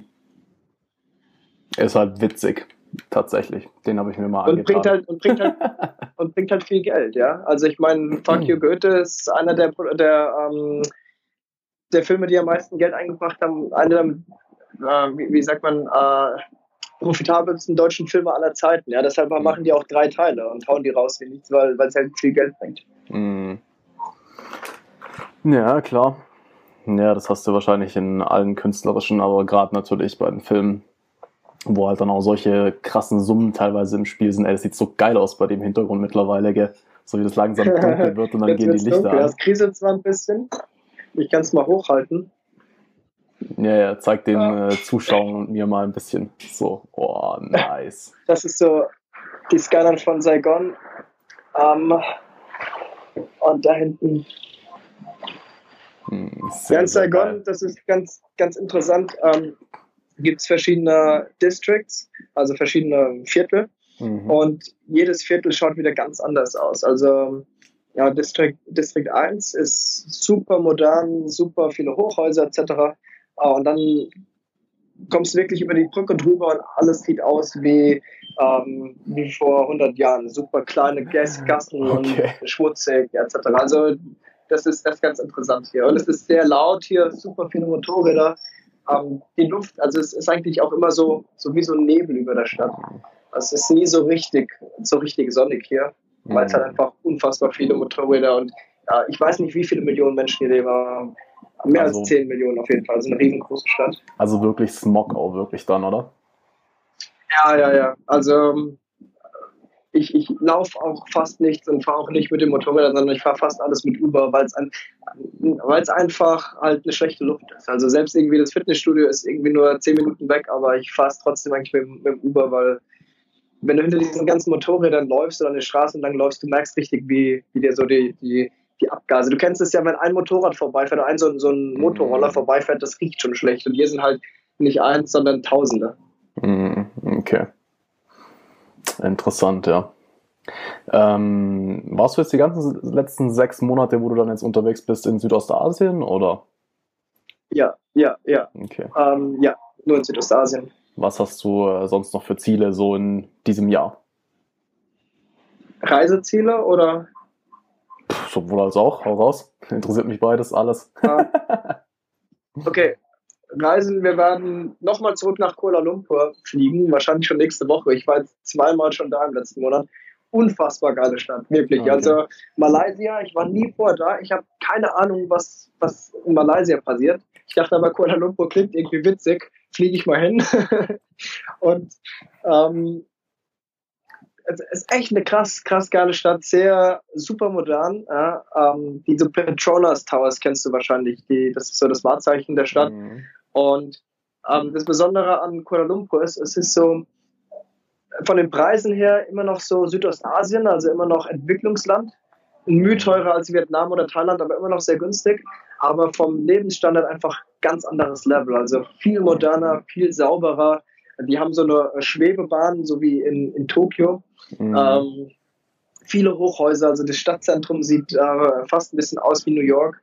Und okay, krass. Ähm, ja, wirklich, wirklich sehr empfehlenswert. Ich hatte es nicht auf dem Zettel, aber jetzt, mhm. ähm, äh, wie gesagt, fliege ich jetzt zum dritten Mal hin nächste Woche. Mhm. Äh, danach nach Singapur. Würde ich gerne äh, kurz was, einhaken, warte mal kurz. Ähm, ja? Kuala Lumpur, ich weiß nicht, sagt dir Mind Valley was?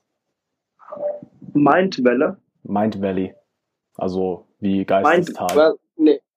Nee. Mm -mm. Okay, eine der geilsten Firmen, also eigentlich die einzige Firma, bei der ich mal überlegt hatte, mich zu bewerben. Ähm, okay. Haben eben ihren Sitz in Kuala Lumpur. Die machen, äh, sind Publisher äh, für digitale mhm. Produkte von Coaches. Ähm, und die arbeiten okay. halt mit äh, Größen wie Lisa Nichols, Eric Edmides, ähm, Bob Proctor, die ganzen Leute von The Secret und so zusammen. Äh, also richtig geil. Und letztendlich, okay. die haben sich äh, Bildung halt auf die Fahne geschrieben, einfach allgemein. Äh, haben auch ein richtig geiles äh, Alternativsystem zur Universität jetzt geschaffen.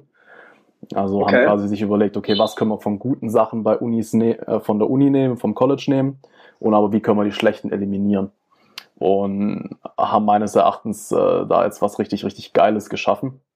Äh, und zwar hast du dann im Prinzip einfach x Leute, die, das hat letztes Jahr gestartet, glaube ich, mit 400 Leuten. So, liebe Freunde, an dieser Stelle mussten wir leider den Podcast ganz kurz unterbrechen, weil bei dem lieben Jonas seine Kopfhörer der Akku leer gegangen ist. Danach haben wir weiter gesprochen und ich habe leider vergessen, wieder auf Aufnahme zu drücken. Ähm, aber genau an dem Punkt, wo ich es gemerkt habe, steigt ihr jetzt gleich wieder ein. Viel Spaß. So, und die Aufnahme läuft wieder.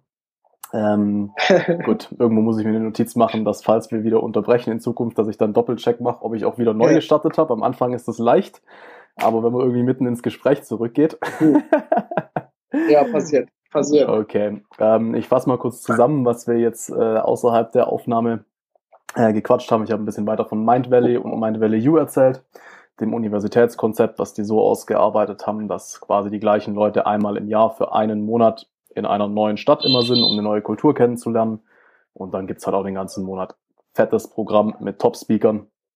Ähm, die Vorstellung da irgendwie einmal im Jahr die gleichen Leute mit den gleichen Leuten auf Business-Workshops, Personal Development-Workshops und so zu sitzen, ist auf jeden Fall ziemlich geil. Dann hatten wir es kurz von äh, Singapur, nochmal Neuseeland. Ähm, da war jetzt aber, glaube ich, nichts Wichtiges dabei. Und wo waren wir jetzt gerade?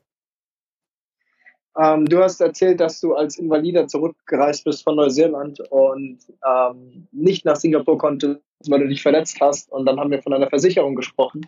Ähm, und dass du ganz dreist einfach der Versicherung die Tickets zugeschickt hast und gesagt hast, hier wie besprochen bitte erstatten, obwohl eigentlich das niemand genehmigt hatte vorher und dass das funktioniert hat. äh, stimmt, genau. Ja, dann hast du erzählt, wie du fast deine Kette verloren hast äh, am Flughafen und aber halt auch ja, einfach entsprechend dreist warst und den Chef sehen wolltest und so. Ja, ja, ja. Ja, ja so leid's mir tut, solange halt äh, quasi einfach Leute in ihren Jobs rumlaufen, die zu blöd, zu faul sind, nachzudenken. Äh, ja, solange wird halt auch dann einfach dreist gewinnen. Aber, Aber wie gesagt, die, die meisten Leute wollen, wollen nicht nachdenken, sonst würden sie auch Jobs nicht machen. Und das ist ja auch okay. Ich meine, jeder hat ja das Recht, einen Job zu machen, den man nicht nachdenken muss. Und die Sache ist, weil ich habe mich da früher so oft drüber geärgert und mir gedacht, oh, wie blöd bist du denn? Dann kannst du nicht bitte. Und, ähm, ja, und die, ich meine, das kennst du ja, diese Leute, die dann im, im, im Service-Telefon, im Callcenter sagen, ja, nee, das sind mir leider die Hände gebunden, kann ich nichts machen, ja. etc., die so nach ihren Vorschriften leben. Und du denkst dir nur so, ärgerst dich darüber. Und dann habe ich irgendwann beschlossen, mich darüber zu ärgern, ist eigentlich halt blöd, weil ähm, ich denke mir, ich bin doch schlau genug oder, oder emotional intelligent genug, mich nicht von sowas runterziehen zu lassen und dementsprechend ähm, ja, akzeptiere ich einfach, dass manche Leute halt so in, nach, ihrer, nach ihren Vorschriften, nach ihren Regeln leben und versuche so gut wie möglich mit ihnen auszukommen und wie möglich, wie, äh, so, so wenige Schnittpunkte wie möglich zu haben und dann, dann geht das schon. Ja, das ist definitiv eine äh, sehr, sehr gute Strategie. Ähm, was ich mir gerade noch in der Pause, die wir gerade kurz gemacht haben, überlegt habe, eigentlich wollte ich dich das nach dem Interview fragen, aber dann habe ich mir gedacht, da könnten eventuell auch andere Leute von profitieren, also warum nicht vor der Kamera? Ähm, ein Kollege von mir hat uns angeboten, äh, uns sein Kamera-Equipment äh, quasi zu verkaufen. Und da wollte ich dich fragen, ob du dir das Ding einfach mal kurz äh, mir vielleicht ein bisschen was zu sagen kannst, wie viel Sinn sowas macht, auf was ich da um, achten also sollte. nochmal höher. Halt's nochmal höher. Also wir Also ein Camcorder. Genau, Ja. ein, ein ziemlich großer Camcorder mit äh, abnehmbarem Objektiv. Also da ist tatsächlich auch ein Licht dabei, ein äh, Audio-Receiver und äh, Sender, wo ich Mikrofon einstecken kann und es dann an die Kamera verbinden. Äh, genau. Ich kann dir leider echt wenig dazu sagen. Also ähm, ich filme selbst überhaupt nicht mit Camcordern und ähm, ich meine, die Kameras sehen im Prinzip alle gleich aus. Ähm, ich kann dir da echt so nichts dazu sagen. Wenn du mir ein Datenblatt dazu gibst, ähm, könnte ich dir mehr dazu sagen. Aber ganz ehrlich, was ich mache, ist, ich schaue mir wirklich YouTube-Videos an äh, oder Tutorials oder Reviews, um zu sehen, ob die Kamera was taugt oder nicht. Okay. Und ähm, es kommt natürlich auch auf deinen Zweck drauf an, weil bei, bei einer Kamera ist es so wie, wie bei einem Auto, sage ich mal. Es kommt total drauf an, fährst du denn in der Stadt oder im Gelände und hast du, bist du eine Familie oder bist du eine Einzelperson und so ist bei der Kamera auch. Ähm, für, für, jeden, für jeden Zweck gibt es eine andere Kamera, die sinnvoll ist. Und dementsprechend ist es total davon abhängig, wofür du die verwenden willst. Okay. Also mein, gut. Dann sagen wir doch einfach mal Personal Brand. So. Mal jemand hat Bock, eine Personal Brand aufzubauen. Meine, trifft auf mich tatsächlich auch irgendwo zu. Vielleicht mal so Motivationsvideos, vielleicht ein bisschen Content-Videos draußen drin. Ähm, macht mit Camcorder Sinn oder ja, auf, auf was sollte ich achten, wenn ich eine Kamera kaufe oder wenn jemand, der jetzt zuhört oder zuschaut, da Bock Mhm. drauf hat? Okay, also es ist wirklich, wirklich äh, wichtig, was für eine, was für einen äh, Verwendungszweck du hast. Also zum Beispiel, drehst du viel beim Laufen oder drehst du mehr von einem Stativ? Ähm, dann ist zum Beispiel die Frage, wie sieht's mit Ton aus? Nimmst du das Mikrofon aus der Kamera oder hast du ein Ansteckmikrofon? Weil das ist wirklich super wichtig für YouTube-Videos. Der Ton ist so wichtig. Also wenn das Bild mal irgendwie wackelt, das wird verziehen. Aber in dem Moment, wo man nicht mal zuhören kann, schaltet man ab. Das heißt, ähm, auf jeden Fall empfehlenswert, ein, ein Mikrofon sich anzuschaffen. Und da ist es dann auch wieder die Frage, hast du eine Person vor der Kamera oder zwei Personen? Ja, wenn du eine hast, tut es vielleicht ein Richtmikrofon auf der Kamera. Wenn du zwei hast, ja, die vielleicht auch in unterschiedlichen Ecken stehen, brauchst du vielleicht ein Ansteckmikrofon etc. etc. Ja, das ist wirklich sehr davon abhängig. Äh, dann auch äh, filmst du viel im Dunkeln, ja. Ich sag jetzt mal RSD-mäßig, wenn die abends unterwegs sind in den Clubs, brauchst du natürlich eine Kamera, die lichtstark genug ist, dass du auch im Dunkeln was siehst. Ähm, wenn du aber nur in hellen Situationen filmst, dann muss die Kamera auch nicht so lichtstark sein. Also es sind wirklich tausende, tausende Punkte, ja, die du berücksichtigen musst. Dann das Objektiv, wenn du sagst Wechselobjektiv, ist es auf jeden Fall empfehlenswert, ähm, dass du ein Zoom-Objektiv hast, wenn du verschiedene, wenn du zum Beispiel so Run and Gun, also unterwegs bist und einfach so drauf fällst, manchmal brauchst du halt was weitwinkligeres, manchmal was mit einem Zoom. Dementsprechend ist es gut, was Variables zu haben. Ja, wenn du aber äh, qualitativ hochwertige Sachen machen willst, hast du in der Regel Festbrennweiten, weil die einfach besser sind als die Zoom-Objektive, etc. etc. Also es sind wirklich Millionen Punkte und ähm, sagt also, ich helfe gerne, ich helfe gerne auch jedem Zuhörer, der da einen Tipp braucht, aber ich muss wirklich wissen, was das Einsatzgebiet ist, um da irgendwie einen guten Tipp geben zu können. Okay. Also in dem Fall werde ich auf jeden Fall, gut, das werde ich ja eh machen, äh, irgendwie deine Social Media Sachen dann verlinken. Also wenn ihr da irgendwie gerne Tipps bezüglich Kamera haben wollt, dann meldet euch gerne direkt beim Jonas. Ähm, Jederzeit. Also was, was ich dann noch sagen kann, können wir nachher danach einfach nochmal ganz kurz über die genauen Specs von dem Ding reden. Ähm, Auf aber jeden das Fall, macht ja. jetzt für die Zuschauer dann keinen wirklichen Sinn. Mhm. Was ich mir die Frage ist auch immer, e- eine Sache noch zu der Kamera, ähm, die Automatik ist immer wichtig, finde ich. Also je nachdem auch, wie viel Erfahrung du hast, aber äh, wie gut ist die Fokusautomatik beziehungsweise die, die Helligkeitsautomatik und die Weißabgleichautomatik? Weil gerade wenn du halt viel spontan filmst, also äh, was passiert und du hältst drauf ähm, und du bist entweder nicht geübt oder es ist einfach schwierig, schnell das richtig einzustellen. Und ähm, deshalb ist es auch immer gut, eine Kamera zu haben, die einfach, wo die Automatik zuverlässig ist. Vor allem, wenn man halt so dokumentarisch dreht. Mhm. Ähm, dementsprechend, das ist auch eine wichtige Sache, die man sich überlegen muss. Wenn du aber natürlich nur Interviews machst, wo du jede Menge Zeit hast, vor alles einzustellen, ist das wiederum nicht so wichtig, ja. Mhm. Okay, uh, sorry, du wolltest noch was fragen. Ja, genau, habe ich gerade noch gesehen, was ich mir vorher aufgeschrieben habe, auch bezüglich dem, äh, weil du meinst, du schreibst ja halt nach Fehlschlägen immer so auf, okay, was war das Gute? Schreibst du, reflektierst du allgemein täglich, schreibst du Tagebuch? Ich habe das mal eine Zeit lang gemacht, aber ich habe das irgendwie nicht so durchgehalten. Ähm, ich habe mal eine Zeit lang mir immer aufgeschrieben, fünf Dinge, die heute gut waren, eine Sache, die ich heute gelernt habe, mhm. eine Sache, äh, eine, eine gute Tat, die ich heute getan habe, etc. Aber ich habe echt meine Schwierigkeit, jede Form von Habit durchzuziehen.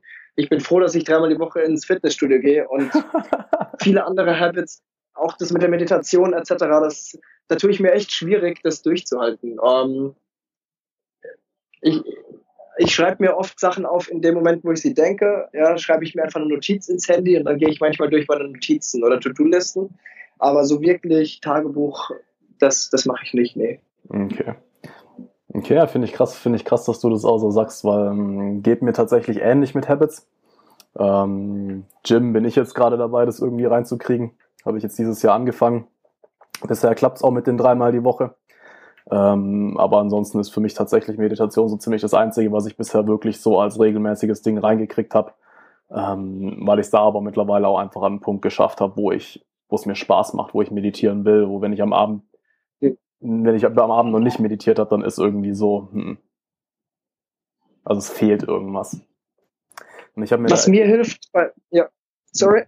Ich habe mir da immer viel Gedanken gemacht, weil das also, ja, die, die Stimmen, die du halt online und so hörst, das ist halt auch immer, ja, nimm dir Ziele vor, Disziplin und mach die Sachen, die du dir vornimmst, bla bla bla.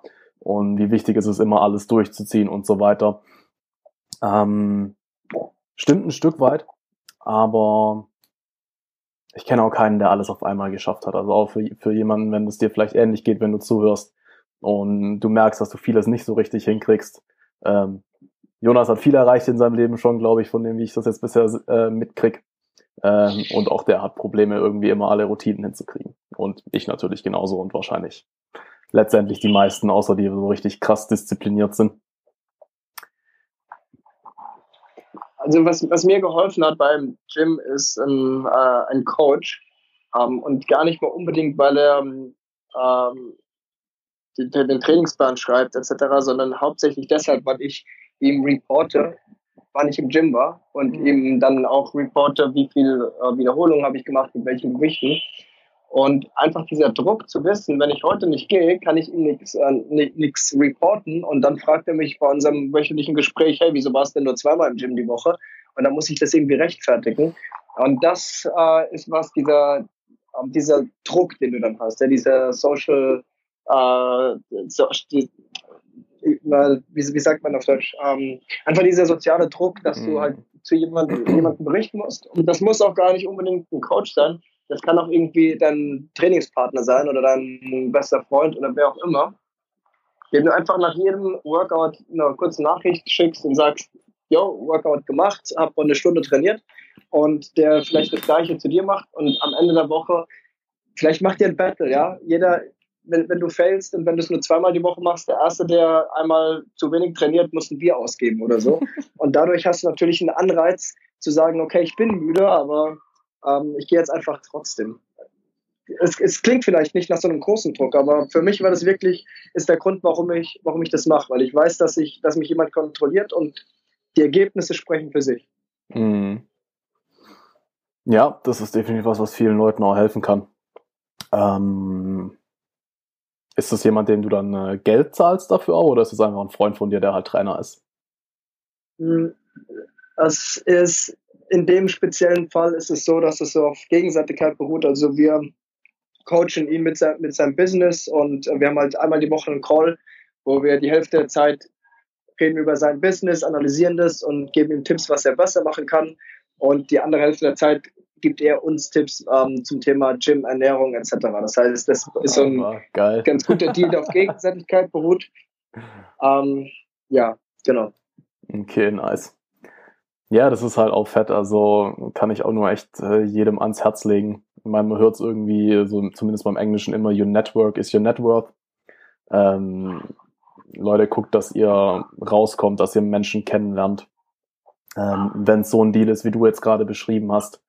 Ähm, aber tatsächlich die, die besten Möglichkeiten, egal was Business-Sachen äh, angeht oder auch vielleicht auch private Trips oder whatever, sind bei mir immer irgendwie über Menschen entstanden, die ich kennengelernt habe. Ja, ja man, man sagt ja auch, du bist die Summe aus den Menschen in deinem Umfeld. Mhm. Und was ich letztens gehört habe, ist, du bist die, dein Gehalt ist der Durchschnitt von den, den äh, fünf Ängsten oder von deinem Umfeld, von den Leuten in deinem Umfeld.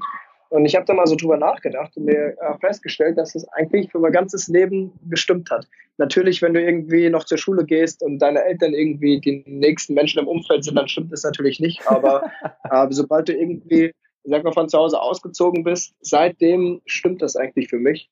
Ähm, die fünf Leute, die mir am nächsten sind, das Durchschnittsgehalt ist in etwa das, was ich verdiene. Und ähm, das mit dem Mindset ist natürlich ähnlich. Ja. Manchmal höre ich mich Sachen sagen und denke mir, oh, das klang aber jetzt sehr nach dem Freund und nach der Freundin. ja, und das, das, kennt jeder, das kennt jeder. Ja? Dieses, ähm, oh, da habe ich irgendwie den Slang übernommen. Und dementsprechend ja. ist es einfach unfassbar wichtig, sich mit Leuten zu umgeben, die so die einfach, wie gesagt, dich in die richtige Richtung schieben, die richtigen Gedankenanschlüsse geben und die jetzt nicht jeden Abend dich anrufen und sagen, ja, lass uns saufen gehen und irgendwie Gras rauchen, sondern die, ähm, oh, Hörst du mich noch? Ja, ja, ich höre dich noch. Oh, okay. Ich glaube, meine Kopfhörer sind entweder bald leer oder die haben, ein merkwürdiges Geräusch gemacht. Okay, auf jeden Fall, okay. ähm, ja, super wichtig, dass man Leute um sich hat, die so denken wie man selbst oder die ja dasselbe, dieselben Werte haben und dementsprechend ähm, ja, deshalb, deshalb ähm, sind wir auch in DBH, da warst du ja auch drin, richtig? Mhm. In der in der Business Mastermind, weil ich meine, Leute, die irgendwie dieses Entrepreneur-Mindset haben, gibt's halt nicht so viele. Ja, ich meine, in seinem Freundeskreis, wenn man irgendwie in einem kleinen Dorf oder einer kleinen Stadt aufwächst, ähm, die Wahrscheinlichkeit, dass zufällig deine Kindergartenfreunde das gleiche Mindset haben wie du, ist halt, ist halt nicht, ist halt nicht groß, ja? ja. Dass die halt genauso hasseln wollen wie du, dass die genauso reisen wollen wie du, ist halt, die Wahrscheinlichkeit ist nicht groß. Und deshalb ist es halt, muss man halt auch irgendwann ich will jetzt nicht sagen, sich neue Freunde suchen, aber zumindest ähm, seinen Freundeskreis erweitern, ja, mit, mit mhm. Leuten, die vielleicht davor nicht drin waren. Dafür denke ich, ist auch so, so eine Mastermind eben unschlagbar wertvoll, ja.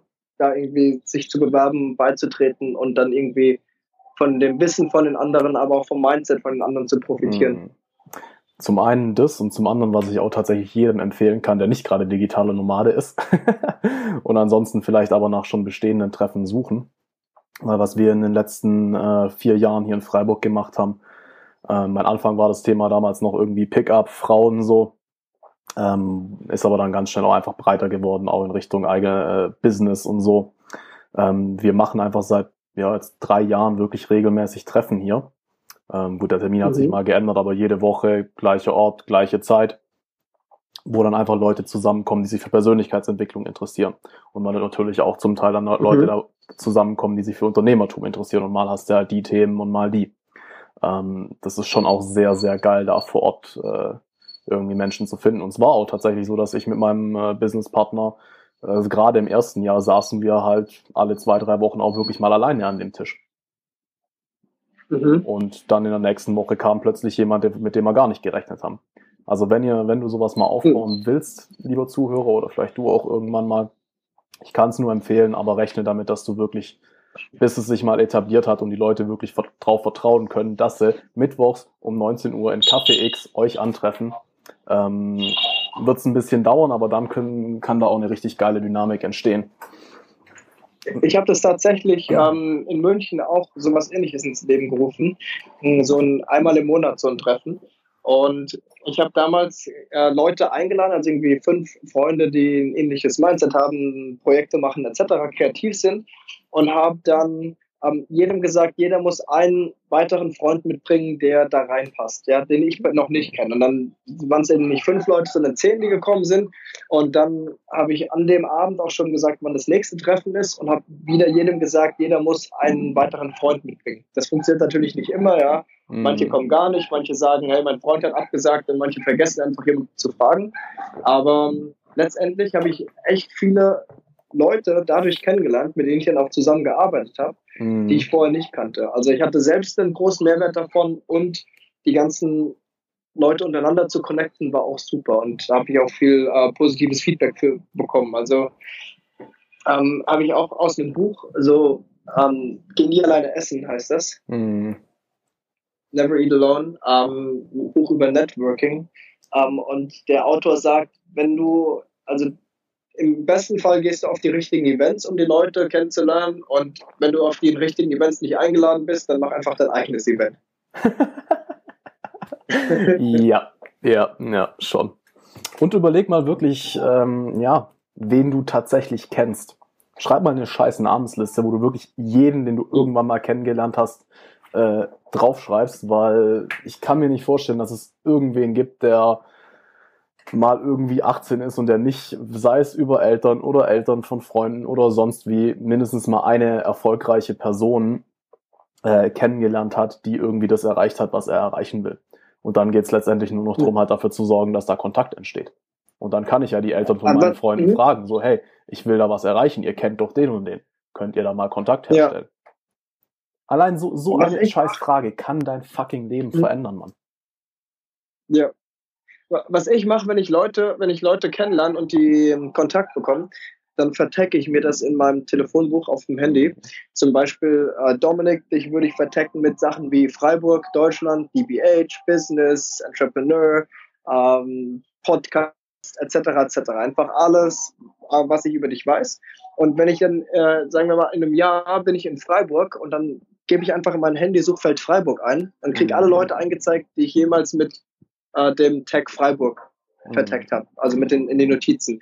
Und dann sage ich, hey, ich kenne ja Dominik hier, den rufe ich jetzt mal an und schau mal, ob er gerade Zeit hat. Mhm. Oder sagen wir, ich, ich äh, will selber meinen Podcast starten, dann schaue ich in meinem Handy nach Podcast und sage, hey, Dominik kennt sich damit aus, den kann ich doch mal fragen nach Tipps. Mhm. Und das ist, das ist das eine, was ich mache. Das zweite, was ich mache, es gibt eine App, die dir deine äh, kürzlich hinzugefügten Kontakte anzeigt im mhm. Handy. Weil wie oft ist man auf einer Party, lernt irgendwie vier Leute kennen und am, am nächsten Tag entweder weiß man nicht mehr, ob man zu viel getrunken hat oder weil man einfach nur 20 Minuten gesprochen hat oder 10 und dann getrennte Wege gegangen ist. Aber es ist, sind vielleicht trotzdem gute Kontakte und da einfach immer mal wieder so die Uh, recent added contacts durchzugehen und zu sagen, ah ja, stimmt ja, den habe ich ja kennengelernt, dem schreibe ich mal kurz eine uh, Nachricht, hey, hat mich gefreut, dich kennenzulernen. Hoffe, man sieht sich beim nächsten Mal und schon ist der Kontakt da. Mhm. Ähm, genau, zwei, zwei, zwei Ideen, wie ich versuche, Kontakte zu halten auch. Mhm. Das ist auf jeden Fall geil. Wie, wie text du die Leute? Machst du einfach dann bei Notizen Hashtags rein, oder? Ähm, einfach nur Worte. Also ich habe ähm, ein Android-Phone, also ein Android-Handy. Äh, und es gibt bei neuen Kontakten gibt es ein Notizenfeld und da schreibe ich einfach nur Notizen rein. Und im Suchfeld, das Suchfeld findet Notizen. Hm, alles klar. Na gut, das funktioniert bei Apple ähnlich. Nur gedacht, du hast vielleicht einen, schreibe, einen Kontaktmanager, der dann wirklich Tags einfügen kann. Nee, das ganz normale Notizfeld und ähm, ich schreibe mir auch manchmal dann so Sachen auf, ähm, über die wir gesprochen haben, weil das ist natürlich nett, wenn man sich irgendwann wieder trifft mm. und dann sagen kann, hey, beim letzten Mal haben wir doch über das und das Thema gesprochen. Ja, zum mhm. Beispiel ähm, könnte ich mir jetzt auch Dominik ähm, hat einen Unfall in Neuseeland gehabt und ist dann in der Businessklasse heimgeflogen, was du mir erzählt hast, als die Aufnahme aus war. Ja. Und dann beim nächsten Mal kann ich sagen, hey Dominik, äh, weißt du noch, als du mir damals erzählt hast? Mhm. Und dann ist man sofort irgendwie auf einer tieferen Ebene wieder im Gespräch, als wenn man sagt, und was gibt's so Neues? Ja, absolut. Definitiv. Mache ich äh, tatsächlich ähnlich. das ist äh, sehr geile Methode. Ja, gerade Leute, mit denen man vielleicht einmal im Jahr Kontakt hat, so. Dann kannst du da reingucken, ah, okay, über die und die Sachen äh, hast du nächstes Mal geredet. Ja, okay. Äh, hat deine Familie die Grippe gut überstanden? Wo wir jetzt Mal quatscht haben. So, Apropos wie. einmal im Jahr Kontakt. Was ich noch mache, ist, ich schreibe mir von den Leuten Geburtstage auf. Und ich habe im Facebook meine Benachrichtigung eingestellt für wer hat heute Geburtstag. Und dann rufe ich Leute an ihrem Geburtstag an. Was tatsächlich unfassbar gut ist. Ähm, mhm. Ähm, weil heutzutage, ich meine, du kennst es selbst, jeder schreibt einfach nur noch Happy Birthday auf die Pinnwand oder schreibt WhatsApp, alles Gute, lass es dir gut gehen. Und ein persönlicher Anruf ist so viel wert. Die Leute freuen sich so sehr und vor allem die, die vielleicht nicht damit rechnen, dass du sie anrufst. Äh, ich meine, klar, rufst jetzt nicht die Person, die du einmal auf der Party für fünf Minuten äh, die Hand geschüttelt hast, rufst natürlich nicht an. Aber ja, von der hast du wahrscheinlich ähm, auch gar nicht den Geburtstag. nee, unwahrscheinlich. Unwahrscheinlich, aber ähm, Arbeitskollegen, Freunde, Freunde von Freunden, ähm, ja, auch vielleicht Partner von Freunden etc. Ähm, die freuen sich unglaublich und das ist, man hat einen Grund anzurufen. Es ist nicht so, ja, was willst du denn? Und man mhm. kann kurz sprechen, ja, wie geht's, was gibt's Neues? Ähm, natürlich irgendwie, ich mache immer den gleichen Witz, ich sage immer, und wie viele Geschenke hast du bekommen? Das ist ja das Wichtigste. Ähm, und dann hat man irgendwie in fünf Minuten kurzes, nettes Gespräch, dann sagt man, du, ich will dich auch gar nicht länger aufhalten, du willst ja bestimmt feiern oder hast bestimmt viel zu tun. Äh, das heißt, man hängt dann auch nicht irgendwie zwei Stunden am Telefon und hat irgendwie beim nächsten Mal, wenn man sie sieht, das Gefühl, irgendwas verbindet uns. Wir haben uns ja letztens mm. erst gehört. Ja, das stimmt allerdings. Das ist ein sehr, sehr geiler Film. Vielen Dank. Auch aus dem Buch Never Eat Alone. Aus dem gleichen, äh, aus dem gleichen Buch, der. Mm, ja, auch sehr, sehr geiles Buch. Äh, Habe ich irgendwann mal angefangen anzuhören, aber aus irgendeinem Grund aufgehört. aber gut. Ähm, ich würde sagen, wir kommen langsam mal zum Ende, weil wenn ich das richtig im Kopf habe, sind wir jetzt schon bei ein, dreiviertel Stunden Aufnahme nur. also ohne, ohne, ohne das, was wir zwischendrin, äh, was ich zwischendrin vergessen habe aufzunehmen. Ähm, vielleicht noch kurz zum Schluss, wenn jetzt jemand sagt, okay, ich habe auch Bock, äh, Unternehmer zu werden und vor allem aber auch zu reisen, ich will digitaler Nomade sein. Ähm, was würdest du dem raten? Also, ganz einfach. Schritt Nummer eins, Matt Lakers YouTube-Kanal abonnieren. Gibt's wirklich gute Tipps. Dann auf jeden Fall ähm, ein Online-Business starten, kein physisches Produkt, kein ähm, physisches Produkt würde ich nicht starten. Habe ich selbst gemacht, viel Arbeit. Äh, es dauert sehr lange, bis du wirklich dran verdienst. Äh, kann ich nicht empfehlen. Online-Business starten, äh, einer Mastermind beitreten, zum Beispiel DBH ähm, und das Wichtigste, nichts Neues erfinden. Keine super kreative, coole App erfinden, nichts irgendwie, äh, kein cooles Startup machen, sondern einfach nur copy-pasten, was für andere funktioniert. Das heißt nicht das Rad neu erfinden, sondern einfach nur ein Businessmodell machen, das ähm, mit Sicherheit funktioniert, weil es für andere auch funktioniert. Und ähm, auf jeden Fall mich gerne anschreiben, äh, Matt gerne anschreiben. Wir helfen, wo wir können äh, geben gerne Tipps, ähm, gerne Kontakt aufnehmen und wenn es nur ist, hi, äh, wie geht's? Und man, man connectet sich, aber gerne auch, äh, gebe ich auch Feedback und Ratschläge, wo ich kann. Und ja, das, das würde ich sagen, sind meine Tipps. Alles klar. Cool. Dann, äh, Jonas, dir nochmal vielen, vielen Dank für deine Zeit. Ähm, Sehr gerne. genau, zeig doch vielleicht äh, nochmal kurz die Aussicht den Leuten die zumindest mal bei YouTube sitzen. Und genau, dann euch auf jeden Fall allen vielen, vielen Dank fürs Zuhören oder Zuschauen, je nachdem, was du tust. Und ich hoffe, wir sehen uns beim nächsten Mal. Ciao, ciao. Also Jonas hat gerade noch Peace in die Kamera gezeigt, das sollte Ciao heißen. Für die Zuhörer. Ich sehe mich nicht mehr. Ich sehe mich nicht mehr. Du siehst dich nicht mehr. Na gut, ich beende auf jeden Fall die Aufnahme. Und du bist am Ende angekommen der Special-Folge 10.2 des Joyful Samurai Podcasts. Mega geil, dass du dir das auch noch angeguckt hast. Ähm, heißt ja wohl definitiv, dass es dir gefällt. Äh, selbe Leier wie immer, wenn es dir gefallen hat, bitte, bitte, ich freue mich mega drüber, wenn du mir Sterne, Daumen hoch oder was auch immer da lässt. Ich freue mich immer über konstruktives Feedback. Wenn du jemanden hast, den du gerne hier bei mir dabei hättest im Podcast, schreib mir gerne, schreib ihm gerne, wie auch immer, mach die Introduction oder gib mir einfach nur Bescheid, dann versuche ich denjenigen ranzuziehen, indem ich ihn einfach mal anschreibe. Äh, wenn du Feedback hast, schreib mir auf Facebook Joyful Samurai eingeben, dann findest du mich. Ja, wenn du gerne was sagen möchtest, wenn du gerne hier dabei wärst, wenn du was zu sagen hast, schreib mir natürlich auch gerne. Dann telefonieren wir einfach mal kurz und äh, checken ab, ob das passt. Ansonsten hier gibt's am Ende keinen Trailer. Den gab's ja schon am Ende der letzten Folge. Jetzt musst du leider wieder eine Woche warten. Ciao, ciao.